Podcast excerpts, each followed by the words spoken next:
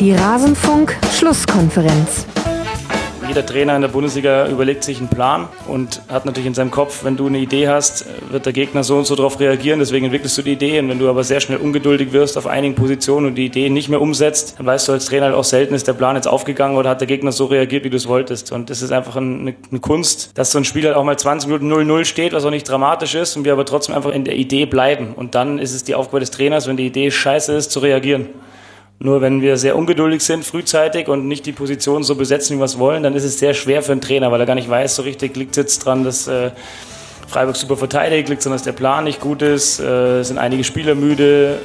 Da, da, da gibt es tausend Facetten. Und wenn das alles eins zu eins umgesetzt wird, ist es einfach leichter, weil du das Ausschlusskriterium hat ein paar weniger Kriterien, die du ausschließen musst. Alles zum letzten Bundesligaspieltag. Ihr hörtet Julian Nagelsmann, das war in der PK nach dem Spiel gegen den SC Freiburg und ich fand dieses Zitat insofern interessant, weil er damit ja auch ein Grundproblem der Rasenfunk-Schlusskonferenz beschreibt, zu der ich euch ganz herzlich begrüßen möchte an dieser Stelle. Wir wollen heute über den neunten Spieltag sprechen und wir haben ja genau dasselbe Problem wie die Trainer auch. Manchmal ist es schwierig auseinander zu dividieren, ob da jemand seinen Plan nicht verfolgt hat, ob der Plan ein schlechter war oder ob der Gegner gut war und ein bisschen hat er das Problem beschrieben, was auch alle Betrachterinnen und Betrachtern des Fußballs betrifft. Und damit hallo und herzlich willkommen. Mein Name ist Max Jakob Ost, ich bin der Genetzer bei Twitter und freue mich, dass wir heute eine besondere Folge aufzeichnen. Besonders warum? Weil ich meine Gäste sehen kann, während wir aufzeichnen. Was auch immer das jetzt mit mir machen wird. Es ist wieder eine Vorortaufnahme hier in München und ich begrüße sehr Alice Tietje von Eurosport at Sportsland Alice auf Twitter. Servus Alice. Hallo Max. Schön, dass du mal hier bist. Endlich. Ja, die Rasenfunkstudios, live und in Farbe. Ja, ja, sie sind so glamourös wie die Mythen, die sich darum ranken. Ja. und ebenfalls schön, dass er da ist. Mario Rika von der Zone at Remidem auf Twitter. Servus, Mario. Ich grüße dich. Hallo. Heute mal ohne Football. Ohne Football. Vorerst. Noch. ja, genau. Schön, dass ihr zwei da seid. Wir wollen über den neunten Spieltag sprechen. Vorher möchte ich noch mich bedanken bei Sonnenschei, bei Chancentod, bei Mattes, bei Stefan Hucki Hoffmann, bei Dagobert, bei Jan und Jan und Jasmin. Sie alle sind registrierte Rasenfunk-Supporterinnen und Supporter und unterstützen den Rasenfunk finanziell. Dafür herzlichen Dank. Und falls ihr es noch nicht mitbekommen habt, es gibt einen neuen Kurzpass, der erschien am Mittwochabend und behandelt das Thema Frauenfußball. Frauenfußball. Wir wollen jetzt auch mal auf den Frauenfußball gucken im Rasenfunk. Möchte ich euch hiermit ans Ohr legen, falls ihr ihn noch nicht gehört habt. Man bekommt so ein bisschen einen Einblick, wie es gerade so läuft in der Bundesliga, der Champions League und so weiter. Jetzt wollen wir auf den Spieltag blicken und wir beginnen heute mal von hinten, weil wir so oft in den letzten Wochen von vorne die Tabelle durchgegangen sind. Schwerpunkt dieser Folge wird übrigens Eintracht Frankfurt sein, das hatte ich noch vergessen zu sagen, aber von Eintracht Frankfurt zum SC Paderborn ist ja auch der Sprung nur ganz, ganz gering. Hallo, hallo, hallo. Entschuldigung. Also wir wollen sprechen über Paderborn gegen Fortuna Düsseldorf. Das war ein Kracher, ein 2 zu 0 das am Samstagnachmittag stattfand und es war der erste Sieg für Paderborn in dieser Erstligasaison. Mit einem Zauberschuss von Sabiri geht der SCP in Führung, Zolinski legt danach und der Fortuna fällt keine wirkliche Antwort ein. Es war kein Leckerbissen. Könnt ihr denn nachvollziehen, Alice, ähm, dass Paderborn in diesem Spiel zwar gewonnen hat, aber ich habe das Gefühl, die sind nicht mehr wiederzuerkennen zum Beginn der Saison? Also ich muss dazu sagen, ich habe jetzt nicht so viele Spiele von Paderborn über volle Länge gesehen, wie jetzt zum Beispiel das. Ähm, aber ähm, ich fand, sie haben es, in dem Fall haben sie tatsächlich, wenn man Nagelsmann von Beginn wieder aufgreift, haben sie ihr äh, Spiel relativ gut durchgezogen, im Gegensatz zu Düsseldorf, die nicht richtig einen Zugriff hatten. Und dann hat man natürlich ein bisschen mhm. Glück mit, sage ich mal, so einem schönen Sonntagsschuss, der dann äh, natürlich hilft in so einem Spiel, was dann sonst vielleicht auch irgendwie in einem 0-0 endet und damit können auch beide halbwegs leben. Und ähm, von daher fand ich aber auch, also wenn man jetzt Paderborn, Düsseldorf hört vorher, denkt man sich so, huh, okay, ist jetzt vielleicht nicht der Leckerbissen schlechthin. Mhm. Ich fand aber gerade die erste Halbzeit, ich fand es eigentlich ein ganz munteres Spiel und ein ganz gutes Spiel. Also es war jetzt nicht, ähm, also gut, natürlich jetzt nicht höchstes Niveau, aber trotzdem haben beide Mannschaften sich ganz ordentlich geschlagen, fand ich. Ich fand Düsseldorf hat mir gerade am Anfang nicht so gut gefallen. Mario, deckt sich das so ein bisschen mit deinen Eindrücken? Na, ich habe mehr von Düsseldorf gesehen diese Saison als von Paderborn und deswegen hat es mich jetzt nicht überrascht, dass Paderborn gewonnen hat, muss mal so zu sagen. Ehrlich? Ja, Kannst also bis heute für mich unbegreiflich, wie Werder am ersten Spieltag gegen Düsseldorf verlieren kann. Das, mhm. Der Stachel sitzt tief auf jeden Fall und ähm, tatsächlich finde ich, dass Düsseldorf sehr limitiert ist in mehreren Spielanlagen und Okay. wenn dann mal nicht das funkische Prinzip greift und alle miteinander arbeiten, dann verliert man auch gegen Paderborn. Okay, ehrlich gesagt finde ich äh, Fortuna Düsseldorf die Saison und auch in dem Spiel gar nicht so schlecht. Ich hatte das Gefühl eher, dass eigentlich der Plan von Düsseldorf perfekt aufgegangen ist. Die standen ja so mit einer Fünferkette sehr tief und haben, haben halt defensiv eigentlich nichts zugelassen, bis halt dann auf diesen Schuss, der halt nicht zu verteidigen war. Wenn du nicht irgendwie den Schuss verhindern kannst, aber kann ja auch keiner ahnen, was er da aus seinem äh, Fußgelenk rausholt. Aber ich hatte ehrlich gesagt das Gefühl, der Matchplan von Düsseldorf ist eher aufgegangen als der von Paderborn, weil sie haben ja fast gar nichts zugelassen in der ersten Halbzeit. Dann lagen sie halt durch diesen Zauberschuss hinten. Ab dann wird's halt schwierig. Dann hatte Düsseldorf ein paar Chancen, die Zingele ganz gut ganz gut abgewehrt hat. Aber ich hatte das Gefühl, für mich sah das ehrlich gesagt nach so einem eher klassischen Auswärtsspiel von Düsseldorf aus. Erste Halbzeit erstmal erstmal abriegeln, gucken, ob man schon Konter fahren kann. Das hat nicht, hat nicht geklappt, aber in der zweiten Halbzeit vielleicht nochmal nachlegen. Ja, aber der Matchplan ist halt tatsächlich schon eher ein biederer. Egal Ja. ob heim oder zu Hause, äh, Ja. heim oder auswärts. Und finde, sagen wir mal so, dann hat, vielleicht hat es mich nicht überrascht, aber tatsächlich eventuell ein wenig amüsiert, dass dieser Plan halt mal nicht aufgeht, weil das tatsächlich. Man muss dazu sagen, du bist Werder-Fan, daher kommt tatsächlich, der Stachel. äh, tatsächlich finde ähm, das packt mich halt nicht, wie Düsseldorf spielt. Ja. Und dann finde ich es in Ordnung, wenn das dann auch mal mit Nullpunkten belohnt wird. Aber packt's dich wie Paderborn spielt? An den ersten Spieltagen von dem, was ich gesehen habe, zumindest mal mehr. Da habe ich mir gedacht, das ist halt relativ naiv, wie sie es machen, äh, Mhm. aber ähm, Aber unterhaltsam. unterhaltsam für einen neutralen Betrachter. Und wenn sie dann am Ende mit elf Punkten runtergehen, dann tut mir das jetzt auch nicht weh, aber ist was dabei. Und in dem Spiel haben sie es tatsächlich, glaube ich, von Anlagen her war Düsseldorf auch, glaube ich, ein dankbarer Gegner, weil du sagst, die erste Halbzeit haben sie gar nichts gemacht Mhm. und abwarten gespielt. Und dann wird das, also dann musst du tatsächlich, glaube ich, wenn, wenn du gegen Paderborn spielst, versuchen, da dein vermeintliches Überlegenheitsding früher anzusetzen und die nicht 45 Minuten selbstbewusst dann aufbauen lassen, weil du nichts machst. Ja. Aber war es nicht am Ende einfach ein Spiel, was beide Mannschaften genauso wie sie sozusagen in ihren Anlagen oder in ihrem System sind, perfekt widerspiegelt? Also Paderborn, bisschen Harakiri, vielleicht nicht ganz so die spielerischen Anlagen, wie wie es sein sollte, was aber natürlich auch einfach dem finanziellen gegeben ist und Düsseldorf einfach aus der kontrollierten Defensive vor allen Dingen ab und zu mal Nadelstiche setzen. Und das geht natürlich dann in dem Fall sozusagen schief, weil halt eben so ein Schuss dabei ist und dann hast du halt ein Problem, weil dann kannst du nicht so richtig reagieren, obwohl ich finde, dass sie es in der zweiten Halbzeit fast noch gut gemacht haben oder zur zweiten Halbzeit ein bisschen offensiver rausgekommen sind aus dem Ganzen. Ja. Und Paderborn dann natürlich, ich meine, wenn das 1-1 ausgeht, dann kann sich jetzt auch da keiner von beiden Mannschaften drüber beschweren. Und am Ende kriegen sie es halt nicht zu Ende gespielt, die Düsseldorfer. Und Paderborn trifft dann zum 2 zu 0 und dann ist der Drops gelutscht, wie man so schön sagt. Ja, Felix Magath endlich mal wieder im Rasenfunk. Das, das war Zeit. Ja, wenn man schon in den Aber die Frage ist ja, warum bekommen sie es nicht zu Ende gespielt? Weil sie dafür zu wenige Optionen haben, weil sie es gar nicht, es gehört nicht zu ihrem Selbstverständnis, das nach vorne zu Ende zu spielen, weil sie es gar Meinst nicht. du? Also sie hatten ja zum Beispiel, allein Botzek hatte ja zwei große Chancen, da hast du halt dann gesehen, warum er eher ein defensiver Mittelfeldspieler ist. Aber herausgespielt war das eigentlich ganz gut mit so, einmal war es ähm, ein, ein Sprint bis an die Grundlinie, dann wird zurückgelegt in den Rückraum und er setzt ihn halt deutlich übers Tor. Aber ähm, was halt so ein bisschen gefehlt hat, war die, das, das Tempo über die Flügel, also Tekpetey und äh, Kovnatski haben da nicht so wahnsinnig viel gemacht im Vergleich zu früheren Spielen und vor allem halt Giesemann und Zimmer schießen, schieben ja normalerweise vor. Das hat auch Paderborn eigentlich ganz gut aufgefangen. Aber ich fand, also ohne, also ich will nicht, ich will weder eine Mannschaft in, in ganz hohe Höhen heben, weil ich finde, keine Mannschaft hat ein gutes Spiel gemacht. Ich finde aber auch, dass keine von beiden Mannschaften ein schlechtes Spiel gemacht hat. Und das war halt meiner Meinung nach eher zufällig, dass Paderborn dieses Spiel mit 2 zu 0 gewonnen hat. Ja, Fußball ist ja oft Zufall. Das ist ja, vielleicht tue ich der, der Fortuna auch Unrecht, weil die drei Spiele, die ich über 90 Minuten gesehen habe, mich so ratlos äh, hinterlassen haben. Also es ging los, erster Spieltag in, in Bremen, schießen sie viermal aufs Tor, drei sind drin. Ansonsten machen sie halt genau das, was du gesagt hast. Erstmal gucken, abwarten, ein, zwei Konter setzen. Ja, so musst du Fußball spielen, wenn du mit, wahrscheinlich mit dem Kader in der Bundesliga punkten möchtest. Dann war das nächste das Heimspiel gegen Wolfsburg Mhm. Mit äh, diesem Ausball und Mhm. diesem ganzen Zeug, wo da haben sie Wolfsburg das Leben sehr schwer gemacht, weil sie es gut verteidigen und da ein Plan dahinter steckt. Ähm, aber tatsächlich war das halt nichts, wo ich gesagt habe, ja, gut, von denen gucke ich mir nochmal zwei Spiele an. Ja gut, das kann man ja vielleicht auch nicht von jeder der 18 Mannschaften erwarten. Und wie, wie fällt dann dein Urteil, wenn du über Düsseldorf ja relativ hart urteilst, äh, zum SC Paderborn aus? Die ja, also wo, wo wir ja eigentlich alle jetzt festgestellt haben, also am Anfang der Saison war das was anderes, was äh, Paderborn gespielt hat.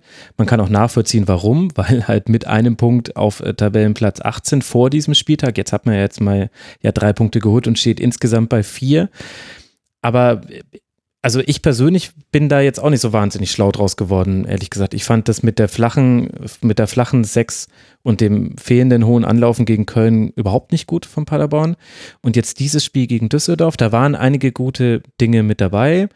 2 zu 0 fällt aber auch zum Beispiel aus dem Standard heraus. Und wenn Zingerle nicht dreimal richtig gut hält, dann fällt da ein Anschlusstreffer und dann würde ich mir ganz gerne nochmal angucken, wie dieses Spiel weiterläuft.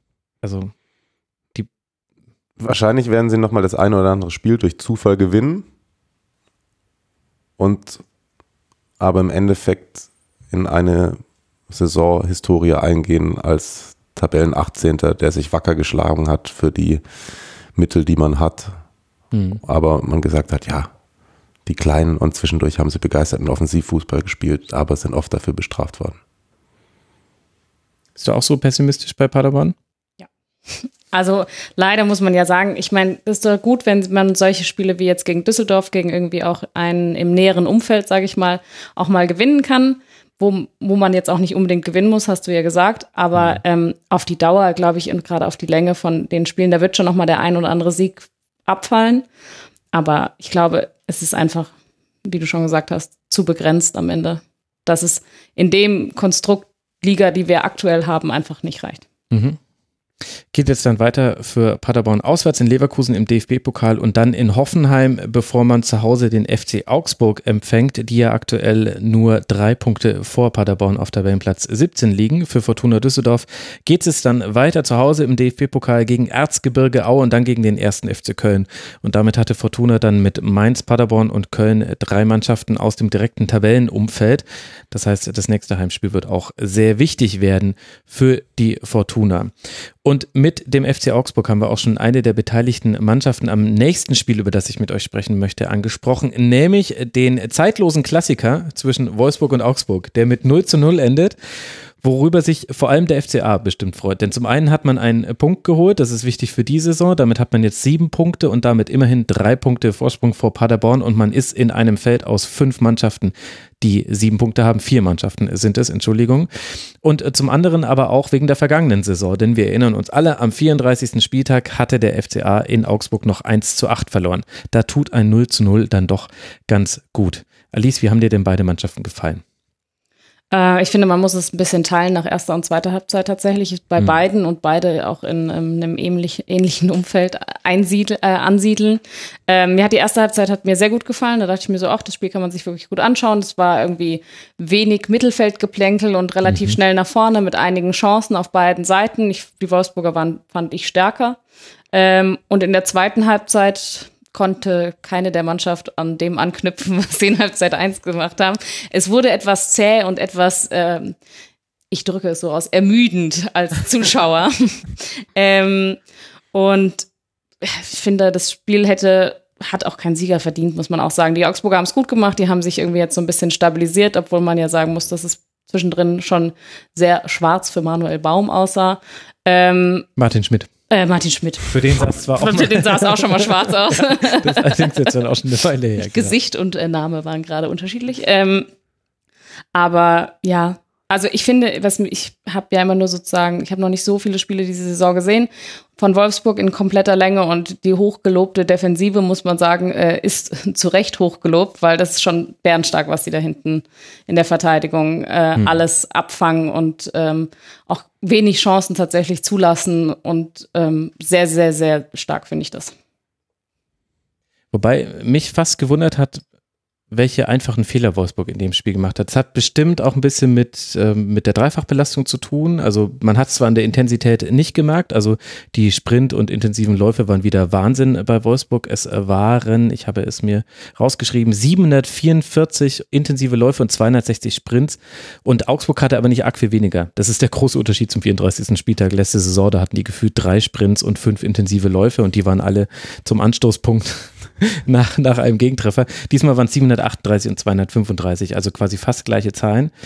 Aber Wolfsburg hat irgendwie so viele einfache Fehler im Spielaufbau gemacht. Also Augsburg hat er relativ hoch zugestellt. Das macht ja Martin Schmidt schon immer mal wieder, aber nicht, nicht dogmatisch. Also je nach Gegner und je nach Spielsituation ein bisschen unterschiedlich. Und ich fand, dass Augsburg das nicht mit großem Druck gemacht hat. Also die haben jetzt nicht irgendwie im höchsten Tempo angelaufen, sondern die waren halt einfach nur da und haben gesagt, hallo, äh, wir wissen, das ist eure Hälfte, aber wir dachten, wir gucken mal vorbei. Und das hat schon gereicht, dass immer mal wieder Gerhard, Tisserand, Brooks, immer mal wieder hat jemand von denen einfach einen, von den Wolfsburgern einfach einen Fehlpass gespielt oder sich einen Ball so weit vorgelegt, dass jemand dazwischen springen konnte. Und dann sind daraus die Chancen für Augsburg entstanden. Das hat mich ein bisschen verwundert. Also man kann es erklären mit Europa League und so weiter und auch mit Rotation in der Mannschaft. Aber das war was, was man von Wolfsburg so eigentlich noch nicht gesehen hat. Aber am Ende konnte man es ja dann trotzdem. Also man hat ja sich trotzdem kein Gegentor gefangen und was ja sozusagen dann, sage ich mal, trotzdem wieder von den restlichen äh, Männern dann vielleicht, wenn der eine einen Fehler gemacht hat, ein bisschen abgefangen wurde. Also von daher, ja, ich finde, aber Fehler gehören mal auch irgendwie dazu. Die machst du auch gerade, wenn du eine Dreifachbelastung hast, da bist du halt einfach müh und konzentrierter als vielleicht, mhm. wenn du jetzt dich aus, ausgeruht in das Spiel gehst. Ähm, also ich finde, es gehört dazu und am Ende steht trotzdem die Null. Also von daher, vielleicht war es auch nicht das stärkste Defensivspiel. Dadurch, dass ich nicht so viel gesehen habe, kann ich es nicht so einordnen wie du vielleicht, aber dennoch ähm, fand ich es fand ich's stark, auch wenn Fehler passieren. Ja, also war definitiv ein gutes Spiel. Ich wollte es nicht schlecht reden. Hast schon recht. Ich habe tatsächlich von dem Spiel ähm, nur die Highlights gesehen, weil ich selber gekickt habe um die Zeit und habe mir beim Blick auf das Ergebnis kurz überlegt, ob ich mir die 90 Sekunden oder die 5 Minuten angucke. ich habe mir dann den Podcast zuliebe doch die 5 Minuten angeguckt. Ja. ähm, ich habe mir 90 Minuten angeschaut. Ich auch. Ich glaube tatsächlich, weil du es angesprochen hast, Rotation. Ich bin mir nicht sicher, ob der Kader für wirklich, wo sie jetzt sind, Platz 4 auf Dauer breit genug ist. Mhm müsste dann wirklich darüber kommen, dass das, äh, was Glasner vorhat, komplett in allen Köpfen ist und das funktioniert. Das könnte, glaube ich, funktionieren. Aber tatsächlich haben, haben sie schon auch so Spiele wie das in Düsseldorf, wo dann er ist ja jetzt auch keiner, der komplett nur das Spiel machen will. Also eher mhm, komplett ja. das Gegenteil. Und da stößt er dann gerade gegen solche Clubs schon an seine Grenzen. Und ich war nach der Länderspielpause im Borussia-Park, als Augsburg da gespielt hat. Kurz davor noch mit Martin Schmidt gesprochen und er hat gemeint, wir haben über die Länderspielpause das Defensivverhalten stabilisiert. Also er hat gesagt, wir haben es stabilisiert, er hat nicht nur gesagt, wir haben es versucht. Und dann stand ich nach 30 Minuten da draußen und dachte, gut, ich glaube, ihr habt eine schwere Saison vor euch. Mhm. Und ohne jetzt das Spiel über 90 Minuten gesehen zu haben, muss ich schon sagen, ist das tatsächlich in einem Heimspiel für die vermeintlichen Ambitionen Wolfsburgs dann zu wenig, 0 zu 0 gegen Augsburg zu spielen, die tatsächlich defensiv schon anfällig sind. Ja. Und das wird wahrscheinlich auch den einen oder anderen und du auch die Angreifer kaputt hast, ne? gemacht haben. Grüße. und du auch die Angreifer hast als Wolfsburger. Ne? Also ja. wenn man sich die Offensivreihe anschaut, dann muss da schon eigentlich pro Spiel, sage ich mal, ein Törchen bei rausfallen. Gerade eben gegen Augsburg. Also Weghorst nur mit einem Schuss aufs Tor tatsächlich, den Aber, hat Augsburg echt gut verteidigt bekommen. Ja, obwohl man sagen muss, der hat mir auch wirklich ein bisschen leid getan, weil der war wirklich, der hat dann immer die Bälle abgefangen und hat dann immer, immer auf die Seiten ausgewichen, um sich die Bälle selber zu holen. Mhm. Und dann äh, stand natürlich keiner mehr in der Mitte. Das heißt, es ist ganz oft gewesen, dass irgendwie der 16er verwaist war, weil äh, Weghorst auf den Seiten irgendwie sich versucht hat, irgendwie ein bisschen Spielanteile zu holen. Und äh, das ist natürlich dann auch irgendwie kein Konzept, wenn du ihn nicht anspielst, also wenn du ihn sozusagen als klassischen Stoßstürmer nicht findest, dann hakt es da noch so ein bisschen, finde ich, in dem Übergang. Ich finde immer, der letzte Pass ist einfach ein bisschen ungenau und so dieses Ganze, es ist noch nicht so ganz abgestimmt auf Weghorst da vorne momentan, finde ich. Ja, das hängt, glaube ich, tatsächlich mit der Besetzung des Mittelfelds bei Wolfsburg zusammen. Also du hast gemerkt, dass Maximilian Arnold nicht gespielt hat äh, von Anfang an, sondern da Janik Gerhardt neben Gilavogi gespielt hat. Gilavogi hatte auch so zwei, drei Situationen drin, wo man sich gedacht hat, okay, bist du's? Also, also eine positive hatte er auch, so eine Verlagerung, die quasi baugleich war zum Ausgleich gegen Leipzig in der letzten Woche. Aber ansonsten auch einige merkwürdige Unkonzentriertheiten. Und du hattest halt äh, Felix Klaus äh, lange Zeit auf dem rechten Flügel mit William zusammen. Dann kam irgendwann später Viktor rein und ein Mecker dann noch später. Und irgendwie hast du gemerkt, dass die Abstimmung vorne auch nicht gestimmt hat, weil genau solche Szenen, wie du sie beschrieben hast, wenn Weghorst auf den Flügel geht, was er ja immer mal wieder macht, normalerweise ist dann trotzdem jemand, in, zumindest in Strafraumnähe. Und es gab aber ganz viele Situationen, in denen, in denen Augsburg das relativ einfach mit Kedira und Bayer einfach abschneiden konnte. Und dann hat Wolfsburg geflankt, natürlich. Dann habe ich gejubelt, weil ich mich darüber freue. 24 Flanken, vier davon kamen an.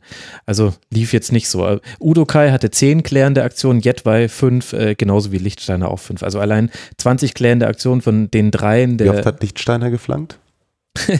Lichtsteiner hat auch einige Male geflankt. Also insgesamt hatte Augsburg 14 Flanken, von denen zwei ankamen.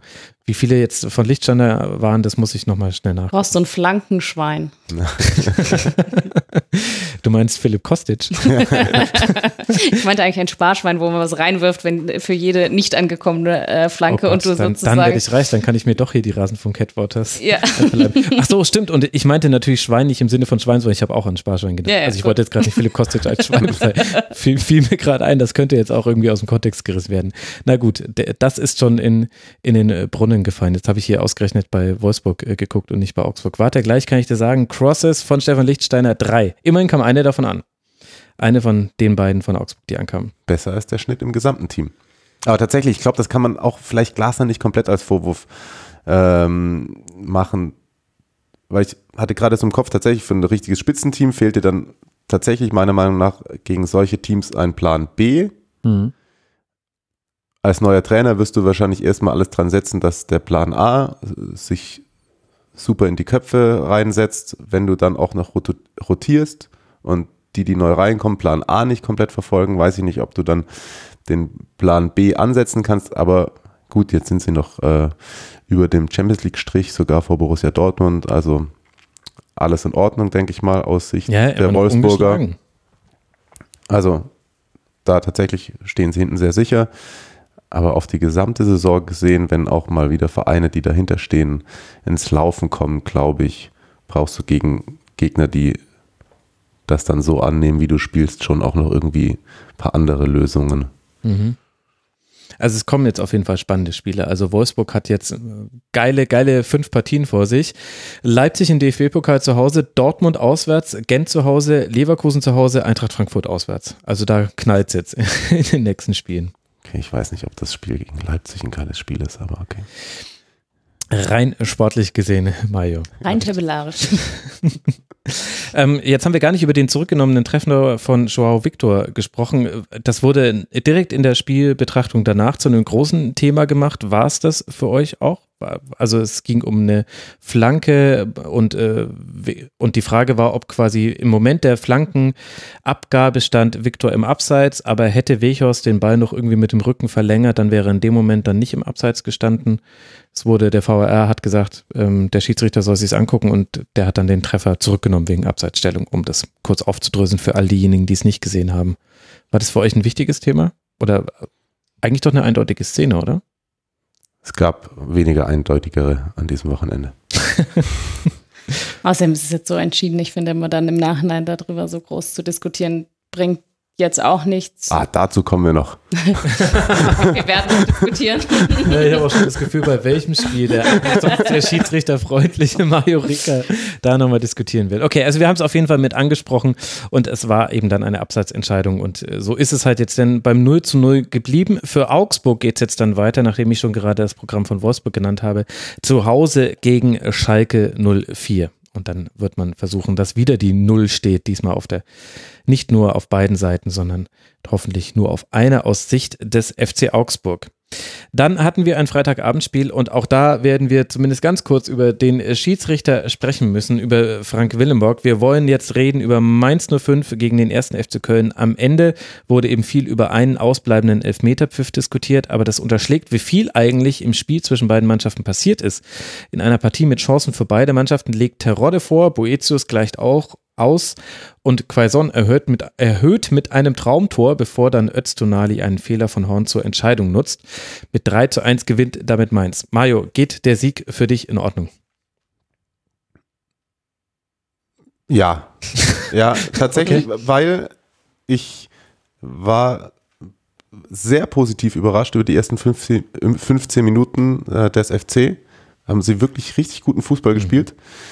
Ähm, dann aber halt überhaupt nicht mehr. So, also ähm, komplett zu weit weg von Gegenspielern, auch wenn das Traumtor später fällt, aber da hat wirklich, da hat er ja so viel Platz, da ist das komplette Mittelfeld verwaist und das mhm. war dann auch für mich ausschlaggebend, dass Mainz in der Situation, in der sie sind, wo auch in der regionalen Presse, glaube ich, schon richtig, richtig viel Unruhe äh, drin war. Sandro Schwarz auf einer PK, sagen wir mal, ausgerastet ist, so ein wenig und schon wirklich ein bisschen laut geworden ist, hätte man meinen können, dass die ersten 15 Minuten ähm, der Kölner den Mainzern komplett den Garaus machen. Mhm. Aber die sind wiedergekommen, auch bedingt dadurch, dass Köln es zugelassen hat. Und dann hatten sie einen sehr guten Torwart mhm. in der Partie äh, zwischen Pfosten stehen und haben sich aber im Endeffekt, finde ich, durch das beherzte Auftreten und dass sie weiter an ihr Spiel geglaubt haben, sich den Sieg verdient. Schiedsrichterentscheidung außen vor gelassen. Und wenn wir die Schiedsrichterentscheidung mit reinnehmen, Alice? Ich gehe mit äh, Mario mit. Ich finde gerade, was die Reaktion auf den Rückstand von Mainz, also das 1-0 von Köln, gerade die fand ich bemerkenswert, weil du musst dir anschauen, wo Mainz steht. Mhm. Ähm, dann liegst du 1-0 zurück, spielst eigentlich die ersten Minuten auch echt nicht gut und dann aber trotzdem daraus irgendwie noch eine Stärke zu ziehen und dann sich zu sagen, okay, jetzt jetzt packen wir es an und dann so weiterzuspielen, das fand ich krass, fand ich sehr bemerkenswert, weil ich finde, wenn die da dann zusammengebrochen wäre, dann hätte es irgendwie auch, sage ich mal, wäre es sozusagen der logische Schritt mhm. gewesen. Und genau das haben sie nicht gemacht, sondern sind eben weiter auf äh, ihr Spiel dann gegangen und haben Köln, die dann aber auch, also es war quasi so konträr zueinander. Köln hat dann mhm. irgendwie nachgelassen und Mainz es hat den natürlich dann, hat das auch ausgenutzt. Und deswegen finde ich, äh, ist der Sieg verdient, weil Köln einfach auch zu wenig gemacht hat am Ende. Und welche Rolle spielt dann diese Szene? Also Nia KT kriegt einen äh, zur Flanke geschlagenen Ball an den ausgestreckten Arm der so halb unter Spannung steht, weiß jetzt nicht, wie ich es bezeichnen würde. Und das, was es halt so interessant macht, ist, dass es nicht nur Strafstoß gewesen wäre zum möglichen 2 zu 2, sondern dass Nia KT dann auch mit Gelbrot vom Platz gestellt hätte werden müssen, was ja vielleicht die noch schwerwiegendere Auswirkung ist in so einer Partie. Mario, du als äh, jemand, der sich viel mit Schiedsrichtern beschäftigt, weil du ja selber auch den Schein hast und mhm. wie bewertest du die Szene? Also ich finde, in der Szene sind sehr viele Fehler gemacht worden von einigen Beteiligten. Ähm, wenn wirklich das, was man im Spiel gesehen hat, in dem Splitscreen mhm. mit dem ähm, Kölner Control Center, soll ja nicht Keller genannt Sutana. werden. Ja, ähm, da wurde die ganze Zeit nur die Kamera 16er hochgezeigt. Und es gab aber auch später nochmal eine Einstellung, die eingespielt wurde und ich gehe davon aus, dass eigentlich ein hochtechnologischer äh, Prozess diese Kameraeinstellung auch schon davor hatte. Eine, sage ich mal, das war wahrscheinlich die Kamera, die an der gegenüberliegenden Mittellinie stand, die ähm, ja KT von hinten zeigt, mhm. wo man tatsächlich auch sieht, dass auch in dem Ganzen, klar, er ist in Bewegung, ja, aber der Arm bewegt sich auch. Also es ist für mich unbegreiflich und ich kann nur die Situation wiedergeben, wie sie auch bei uns in der Regie war. Wir haben da auch immer zwei Grafiker sitzen. Mhm. Die müssen, der Splitscreen kommt von der DFL und dann müssen von uns die Bauchbinden zugesetzt werden. Videobeweis, Entscheidung, weil. Und wir hatten die Grafik so vorbereitet, dass es Elfmeter gibt.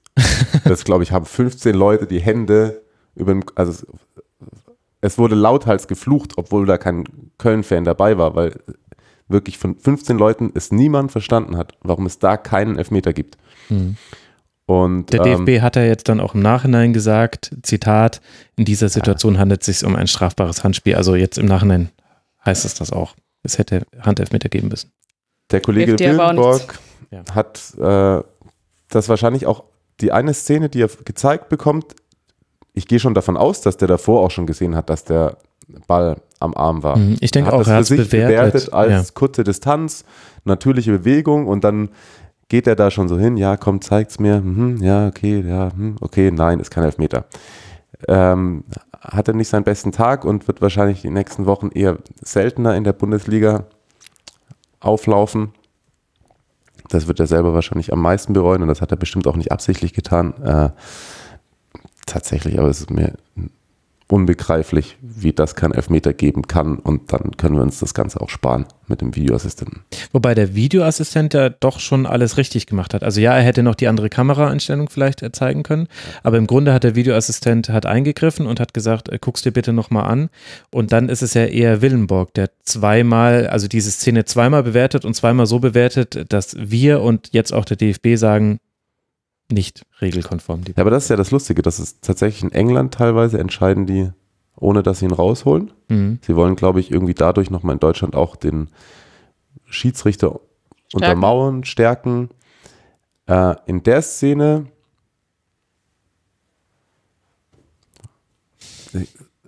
sag ihm aufs Ohr, so, jetzt gib den Elfmeter und gut ist, weil tatsächlich mit diesem, das ist ja eigentlich das, das vier, sechs, acht Augen Prinzip.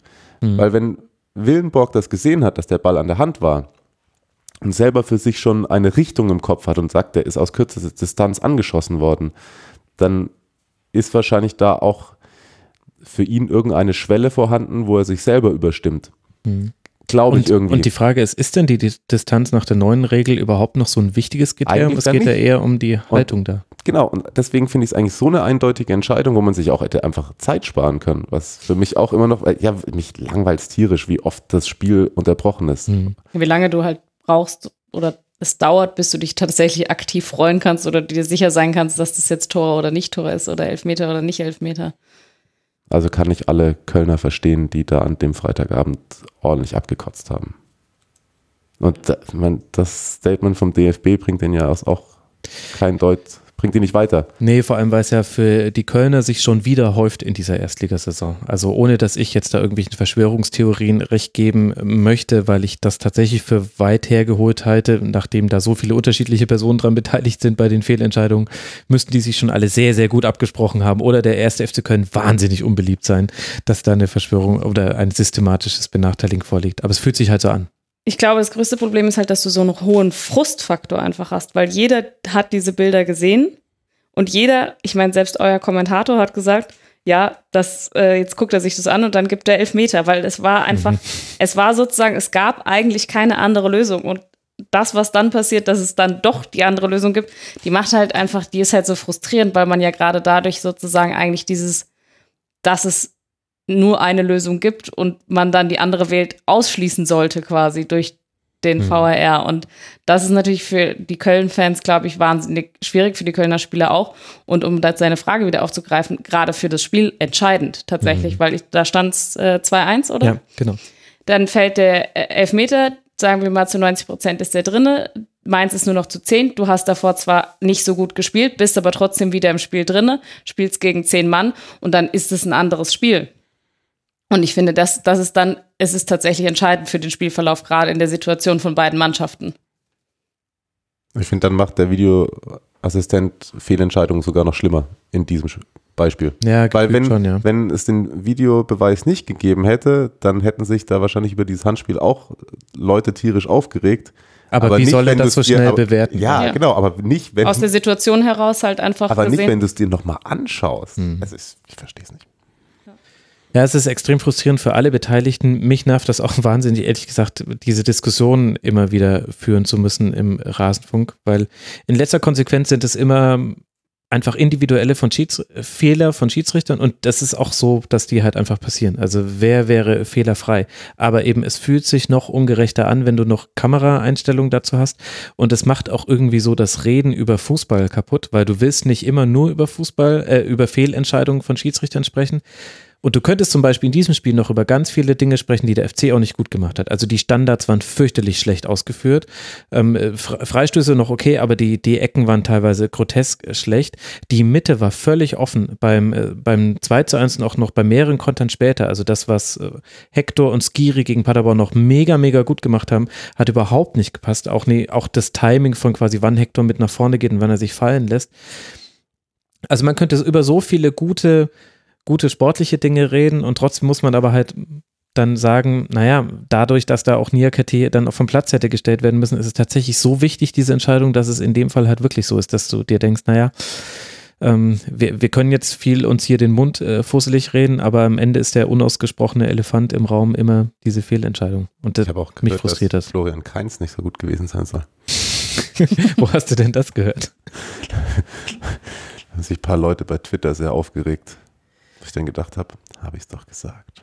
Naja, jetzt, äh, ja, jetzt wollen wir mal nicht einzelnen, einzelnen Spielern was Schlechtes wünschen. Also ich finde, wenn man jetzt Köln mal ganz abgesehen tatsächlich von den äh, von dieser Situation, finde ich das, was du angesprochen hast mit den Standards, ich könnte da jetzt einen 15-minütigen Rand halten. Ich lasse es aber, weil Mach's später, wenn wir über die Eintracht sprechen. ja, genau.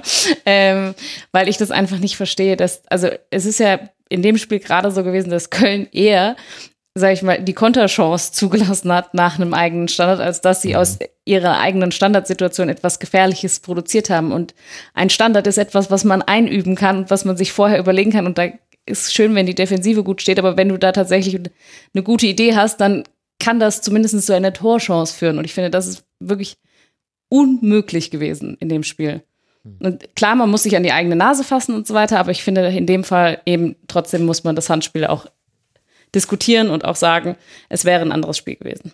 Ja, absolut. Und gleichzeitig hat aber Mainz eben auch viele Dinge gut gemacht, haben wir ja auch schon angesprochen.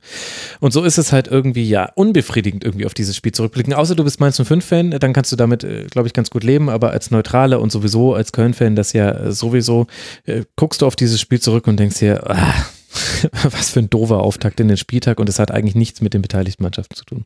Sehr schwach fand ich die Aussage von Sandro Schwarz im Nachgang. Was hat er gesagt?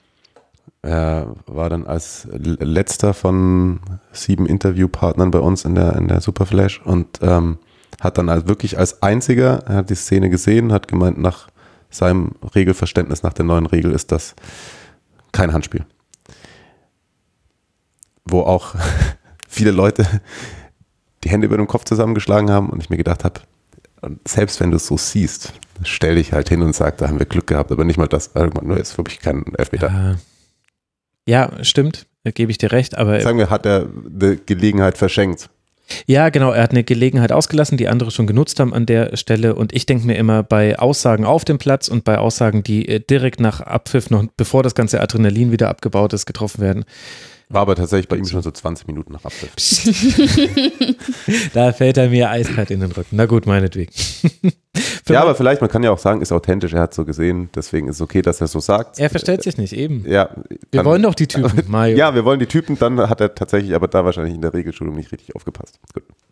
Ja, okay, das ist ein guter Punkt. Also für Mainz 05 geht es jetzt dann weiter in Leipzig und dann spielt man zu Hause gegen Union Berlin. Das heißt, dann waren vier der äh, letzten fünf oder jetzt auch noch zu kommenden äh, äh, Gegner von Mainz 05 waren eben Paderborn, Düsseldorf, äh, Köln und Union Berlin. Die hängen alle da unten drin. Bisher hat Mainz 05 dann eben jetzt zwei Siege und eine Niederlage aus diesen Spielen herausziehen können. Und für den ersten FC Köln geht es jetzt nach Saarbrücken im DFB-Pokal, bevor man seinerseits auswärts bei Fortuna Düsseldorf antritt. Das heißt, alle Mannschaften, die da unten drin stehen, spielen gegeneinander. Der erste FC Köln aktuell auf Tabellenplatz 16, punktgleich mit dem Gegner Düsseldorf und Mainz 05 hat mit neun Punkten jetzt ein kleines Pölsterchen vom Platz 13 hin zu diesem aktuell sehr spannenden Abstiegsgedränge da unten in der Tabelle. Sorry, das war jetzt irgendwie.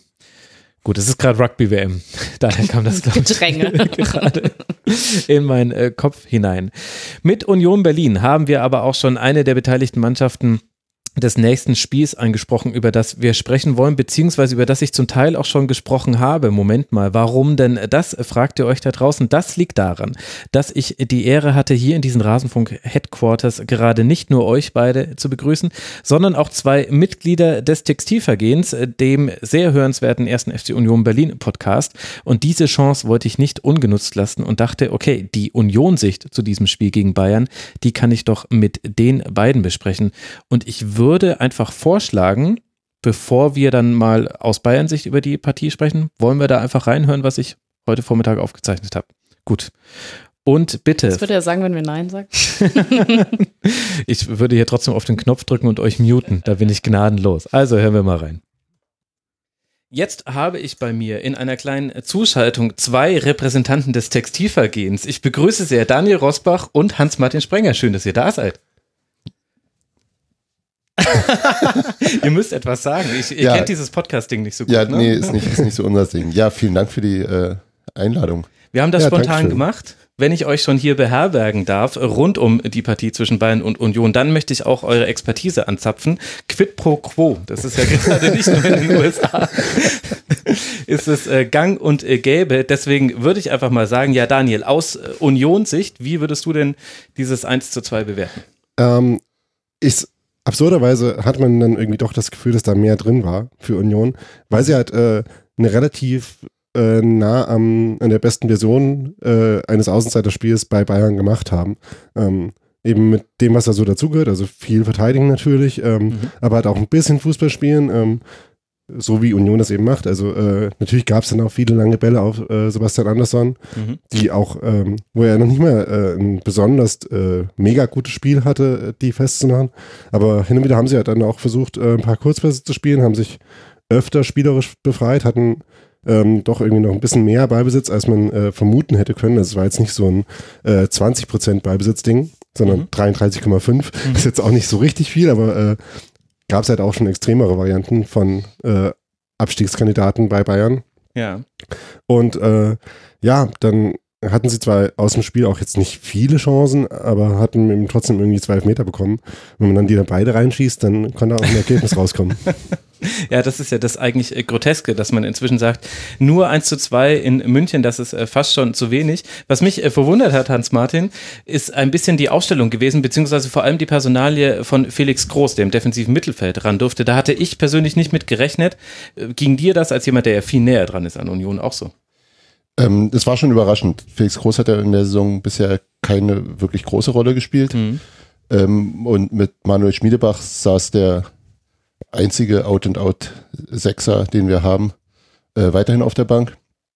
Aber ähm, es hat eigentlich ganz gut geklappt. Er hat dann äh, zwischenzeitlich auch mit äh, Christian Gentner die Rollen getauscht, ja. äh, ähm, sodass er quasi die, der zweite, zweite Pressingspieler nach Anderson war, was er eigentlich immer sehr gut macht. Ähm, und insgesamt stand das Mittelfeld, was eine Weile ja auch ein bisschen unser Problem war, äh, in dem Spiel doch relativ gut. Ja, absolut. Vor allem dieses, das Zentrum war wieder so dicht, dass Bayern halt über den Flügel musste und dann gab es viele Flanken. Ja, zu deiner großen Freude. es, es, war wunderschön. Es war einfach wunder, wunderschön. Aber halt beide Tore nach so, naja, individuellen Fehler ist zu viel, aber nach Unzulänglichkeiten, nach Pech könnte man auch sagen, ja. gefangen. Also beim, beim 1 zu 0, da stellt Gikiewicz gerade noch die, die Mauer, als dann schnell ausgeführter Freistoß nach innen kommt und er ihn dann auf Pavard direkt faustet und beim 2 zu 0 spielt Lewandowski einen wunderschönen Doppelpass mit Groß, aber nicht so wie er es 1 einst mal tat mit dem Toni, sondern mit dem Felix und steht da dann alleine vor Gikiewicz. Ja, das war halt bitter, weil das so ein, einer der wichtigen Zweikämpfe war, die Subotic eigentlich gewonnen hat. Und wenn dann ja. da trotzdem äh, dann Lewandowski alleine 20 Meter vom Tor rauskommt, das ist bitter. Aber was macht man denn jetzt äh, damit? Also hinten raus hatte Bayern dann noch mehr Chancen. Ich bin aber eigentlich äh, geneigt, das nicht so wirklich in die Bewertung mit einzubeziehen, weil zum einen Nabri von der Bank gebracht, das hat nochmal was im Spiel verändert und zum anderen hat sich da Union gerade entschieden aufzumachen und quasi rauszurücken und ab dann war man quasi so, Desperation-Modus ist zu viel, aber dann wollte man halt quasi unbedingt noch äh, versuchen, noch weiter ranzukommen als nur um einen Treffer und dann lässt du hinten was zu gegen die Bayern. Aber auf der, wenn man jetzt quasi mal dann alles bis zum 2 zu 0 betrachtet, dann war das jetzt so ein Spiel, wie man es von Union eigentlich schon so häufig gesehen hat, Hans-Martin, also in der Saison jetzt. Viel, viel Lob, viel gut gemacht, aber das Ergebnis hat halt nicht gepasst. Ja, aber das ist, glaube ich, äh, wie, wie gegen die Bayern äh, fürs, für, zumindest fürs Selbstverständnis äh, durchaus verschmerzbar. Ähm, Ja, okay. Das sind, wie Urs Fischer sagen würde, Punkte, die nicht einbudgetiert sind. Würde, äh, Das kann ich auch selbst sagen. nicht einbudgetiert sind.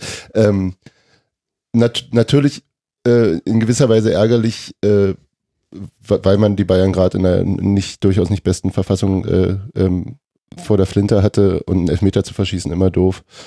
Aber äh, die Stimmung zumindest ähm, nach dem Verlassen des Auswärtsblocks war doch äh, allen Orten äh, ähm, eher, eher sehr, sehr positiv. Waren, also das ist, das sind die Spiele, wo man auch mit einer guten Leistung verlieren kann und es nicht so schlimm äh, gibt andere Mannschaften, gegen die Punkte geholt werden Ja. müssten. Und es ist halt auch so ein Spiel, wo man äh, gut halt Selbstvergewisserung betreiben kann. Als ganzer Verein, ähm, irgendwie mit so einem Auftritt in München, wo man irgendwie ein ganz gutes Gefühl hat, aber auch als Mannschaft. Also wenn man halt irgendwie sieht, selbst äh, in dem Spiel, wo die individuelle Überlegenheit quasi maximal sein könnte, kommen wir irgendwie mit, gewinnen äh, Zweikämpfe, ähm, können irgendwie auch einen Ball behaupten hin und wieder mal ähm, und sind grundsätzlich im Spiel ähm, und haben das Niveau in dieser Liga mitzuhalten und dann halt auch Punkte zu holen. Ja. Ich glaube, ähm, dass dann äh, gerade in dem Spiel äh, keine Punkte bei raus waren, kann man dann am ehesten verschmerzen, auch wenn es trotzdem halt bitter ist, gerade weil die Tore, die dann gefallen sind, halt nicht die sind, die zwingend fallen müssen. Ähm, Mhm. Gut, nun sind andere aber eben nicht gefallen, die Eben, hätten fallen müssen. Also das, deswegen ist es insgesamt so, also äh, ähm, die Parade von ähm, ähm, Gikiewicz gegen, gegen Goretzka. äh, Goretzkas Kopfball war es genau. Die war ja schon ziemlich, ziemlich äh, Das gut. war nicht so schlecht. Auch Das- gegen den Schuss von Nabri nach der Ecke, da war er auch Ja. sehr, sehr schnell. Genau. Insofern, also ja, die, die Tore, die gefallen sind, wie gesagt, eher ein bisschen unglücklich, aber andere sind eben äh, glücklich oder ähm, mit, mit viel, mit guten Torhütern nicht gefallen. Ich hab, ich bin da völlig, völlig gut mit, mit dem Spiel. Okay. Abschließende Frage. Kann es sein, dass Christian Gentner jetzt so richtig bei Union angekommen ist, sowohl spieltaktisch als auch von dem, was er in der Mannschaft bewirkt? Also quasi, also ihr habt ja zum Beispiel mit Marius Bülter jemanden, der haut sich immer voll rein, der hat auch jetzt wieder die meisten Kilometer gelaufen, dahinter aber direkt schon Gentner. Also beide so fast zwölf Kilometer gelaufen, waren die laufstärksten Spieler in der Partie. Und ich hatte so das Gefühl, sowohl von der Abstimmung her mit, äh, mit Felix Groß und, und Andrich, wann er äh, sich fallen hat lassen und geholfen hat, das Zentrum zu verdichten, als auch äh, wann er rausgerückt ist und versucht hat, ein bisschen Thiage auf den Füßen zu stehen, was vielleicht Union vielleicht einen Ticken zu wenig sogar noch gemacht hat in der Partie. Aber das war jetzt so das zweite, dritte Spiel, bei dem ich mir dachte, Christian Gentner spielt eine, eine ähnlich große Rolle, wie er sie früher mal beim VfB gespielt hat. Deckt sich das denn mit euren Eindrücken? Ähm, ich fand das halt äh, in dem Freiburg-Spiel, wo er so eine sehr weiträumige Rolle hatte, ähm, Mhm. das war im Prinzip das, was am besten zu Gentner passt, weil er dann quasi auch mh, keine, äh, keine Räume, keine Zuordnung hatte, die er äh, hätte stören können oder so, Mhm. ähm, sondern äh, das war jetzt vielleicht ein bisschen gemein. Ähm, Mhm. ähm, aber halt einfach äh, seine Stärken halt einbringen konnte, nämlich äh, in einem sehr großflächigen Aktionsradius zu spielen, da irgendwie auch harte Zweikämpfe zu führen, was, was ist, was wirklich auffällt, wenn man Gentner beobachtet, das sind Mhm. ähm, ähm, manche Leute werfen ja irgendwie Union vor, sehr aggressiv zu spielen. Das kann man, glaube ich, äh, vor allem auch auf Gentner beziehen. Da könnten auch äh, hin und wieder noch äh, härtere persönliche Strafen rausfallen. Das ist vielleicht ein Problem daran. Äh, Mhm. weil, ähm, also Union, äh, also ich glaube, man muss schon so ein bisschen aufpassen, dass man äh, das mit den Disziplinarmaßnahmen nicht übertreibt, weil es hat Okay. schon jetzt auch ein paar Punkte gekostet, äh, dass man ähm, die, die roten Karten bekommen hat, die man bekommen hat. Mhm. Ähm, aber jedenfalls, äh, wo er einfach, äh, also seine Dynamik, die Gentner ja hat, ähm, wenn er die Mannschaftsziel nicht einbringen kann, dann ist es, glaube ich, sinnvoll. Und ich finde, man, dass, äh, dass man Robert Andrich da auch nicht äh, vergessen darf, Mhm. weil der eben ein sehr guter Ergänzungsspieler äh, Spieler für äh, diese Rolle ist, der Das klingt auch, jetzt auch komisch. ja, ähm, die ergänzen sich gut, wollte ich damit eigentlich sagen. Denn Andrich war halt auch so ein Spieler, wo man äh, nicht so wirklich wusste, wie der auf äh, Bundesliga-Niveau funktioniert und die Mhm. Antwort ist ziemlich gut. Ja, ähm, stimmt. ähm, und der sich halt auch äh, auf unauffällige Weise halt äh, auch im Ballbesitzspiel äh, ganz gut einbringt. Also der sich oft anspielbar macht, Mhm. was man bei Gentner vielleicht auch manchmal ein bisschen vermissen kann, dass er ähm, nicht so äh, ballfordernd agiert, wie man das vielleicht von dem erfahrenen zentralen Mittelfeldspieler in so einer Mannschaft erwarten könnte. Aber da Andrich das halt auch mit übernimmt, ähm, finde ich, passt dann Gentner da schon ganz gut rein. Du hast viel genickt, Hans-Martin. Du wirst genau, also ich würde, Kollegen ich, würde, ich, würde deine Frage ähm, etwas kürzer mit Ja beantworten. also im, im Freiburg-Spiel, genau, da ist da, da ähm, waren sie ja beide, äh, äh, waren sie ja nur zu zweit im zentralen Mittelfeld, Andrich und Gentner. Und das war, wie du ja auch letzte Woche richtig anmerktest, das ist die beste Leistung von Union in dieser Saison. Ja. Und da hat genau das eben auch äh, das erste Mal richtig gut funktioniert. Und ähm, wenn man darauf aufbaut, dann könnte das, glaube ich, äh, ganz gut werden. Und es war ja nur das Hinspiel. Bisher gewonnen gegen, wir nehmen jetzt Sonntagvormittag auf, Stand heute, hat Union seine Spiele gewonnen gegen Tabellenplatz 2 und Tabellenplatz 3 der Liga, Tabellenplatz 1 jetzt verloren, also wie gesagt, Stand Sonntagvormittag, aber es war ja nur das Auswärtsspiel. Jetzt muss man nur darauf hoffen, dass wenn äh, die Bayern dann äh, zum Spiel an der alten Försterei kommen, dass sie dann noch unter den ersten drei der Tabelle stehen, das komplettieren können. Ja, da müssen wir jetzt alle zusammen Daumen drücken, liebe Hörerinnen und Hörer. Das wird sehr wichtig. Und dann vielleicht, äh, kleiner Tipp, gebe ich euch jetzt einfach so mit auf den Weg. Thiago, wenn man den anläuft, äh, das kann man tatsächlich machen. Also vor allem, wenn er in einem 4-1-4-1 als alleiniger Sechser spielt, da lag was auf dem Tisch, was Union nicht genommen hat. Ja, ich. Das waren aber auch, wenn sie das mal gemacht haben, hatte ich auch jedes Mal Angst, weil ähm, Thiago ist halt auch ein Spieler, den kann man anlaufen und dann damit äh, Er kann fehlgehen. sich, er kann und sich mal eigentlich- rausdrehen, das ja. stimmt. Aber und dann ist halt eventuell viel Platz vor ihm und wenn er dann äh, noch äh, äh, quasi Raum vor sich hat, um dann äh, noch den Pass zu suchen, dann kann es auch äh, echt schief gehen. Weil das ist halt Ja, okay. echt selten Das vorgekommen, dass irgendwie Bayern im, in der Mitte Platz hatte, auf, äh, auf die Defensivformation von Union zuzulaufen und äh, da zu kombinieren. Also sie haben äh, irgendwo im Mittelfeld äh, Platz aufgegeben, aber halt nicht im, in Zone 14. Das stimmt, also Zone 14 die zentrale äh, Position äh, vor dem Strafraum. Und wie die Bayern das dann ähm, gemacht haben, obwohl eben äh, Thiago nicht angelaufen wurde, aber dieser Raum eben zu war, das besprechen wir jetzt gleich. jetzt geht's weiter in der regulären Schlusskonferenz. Ich danke euch beiden und die ausführliche Version von dem hier, der Sicht von Union auf dieses Spiel, gibt's natürlich im Textilvergehen. Danke Daniel, danke Hans-Martin. Vielen Dank. Vielen Dank.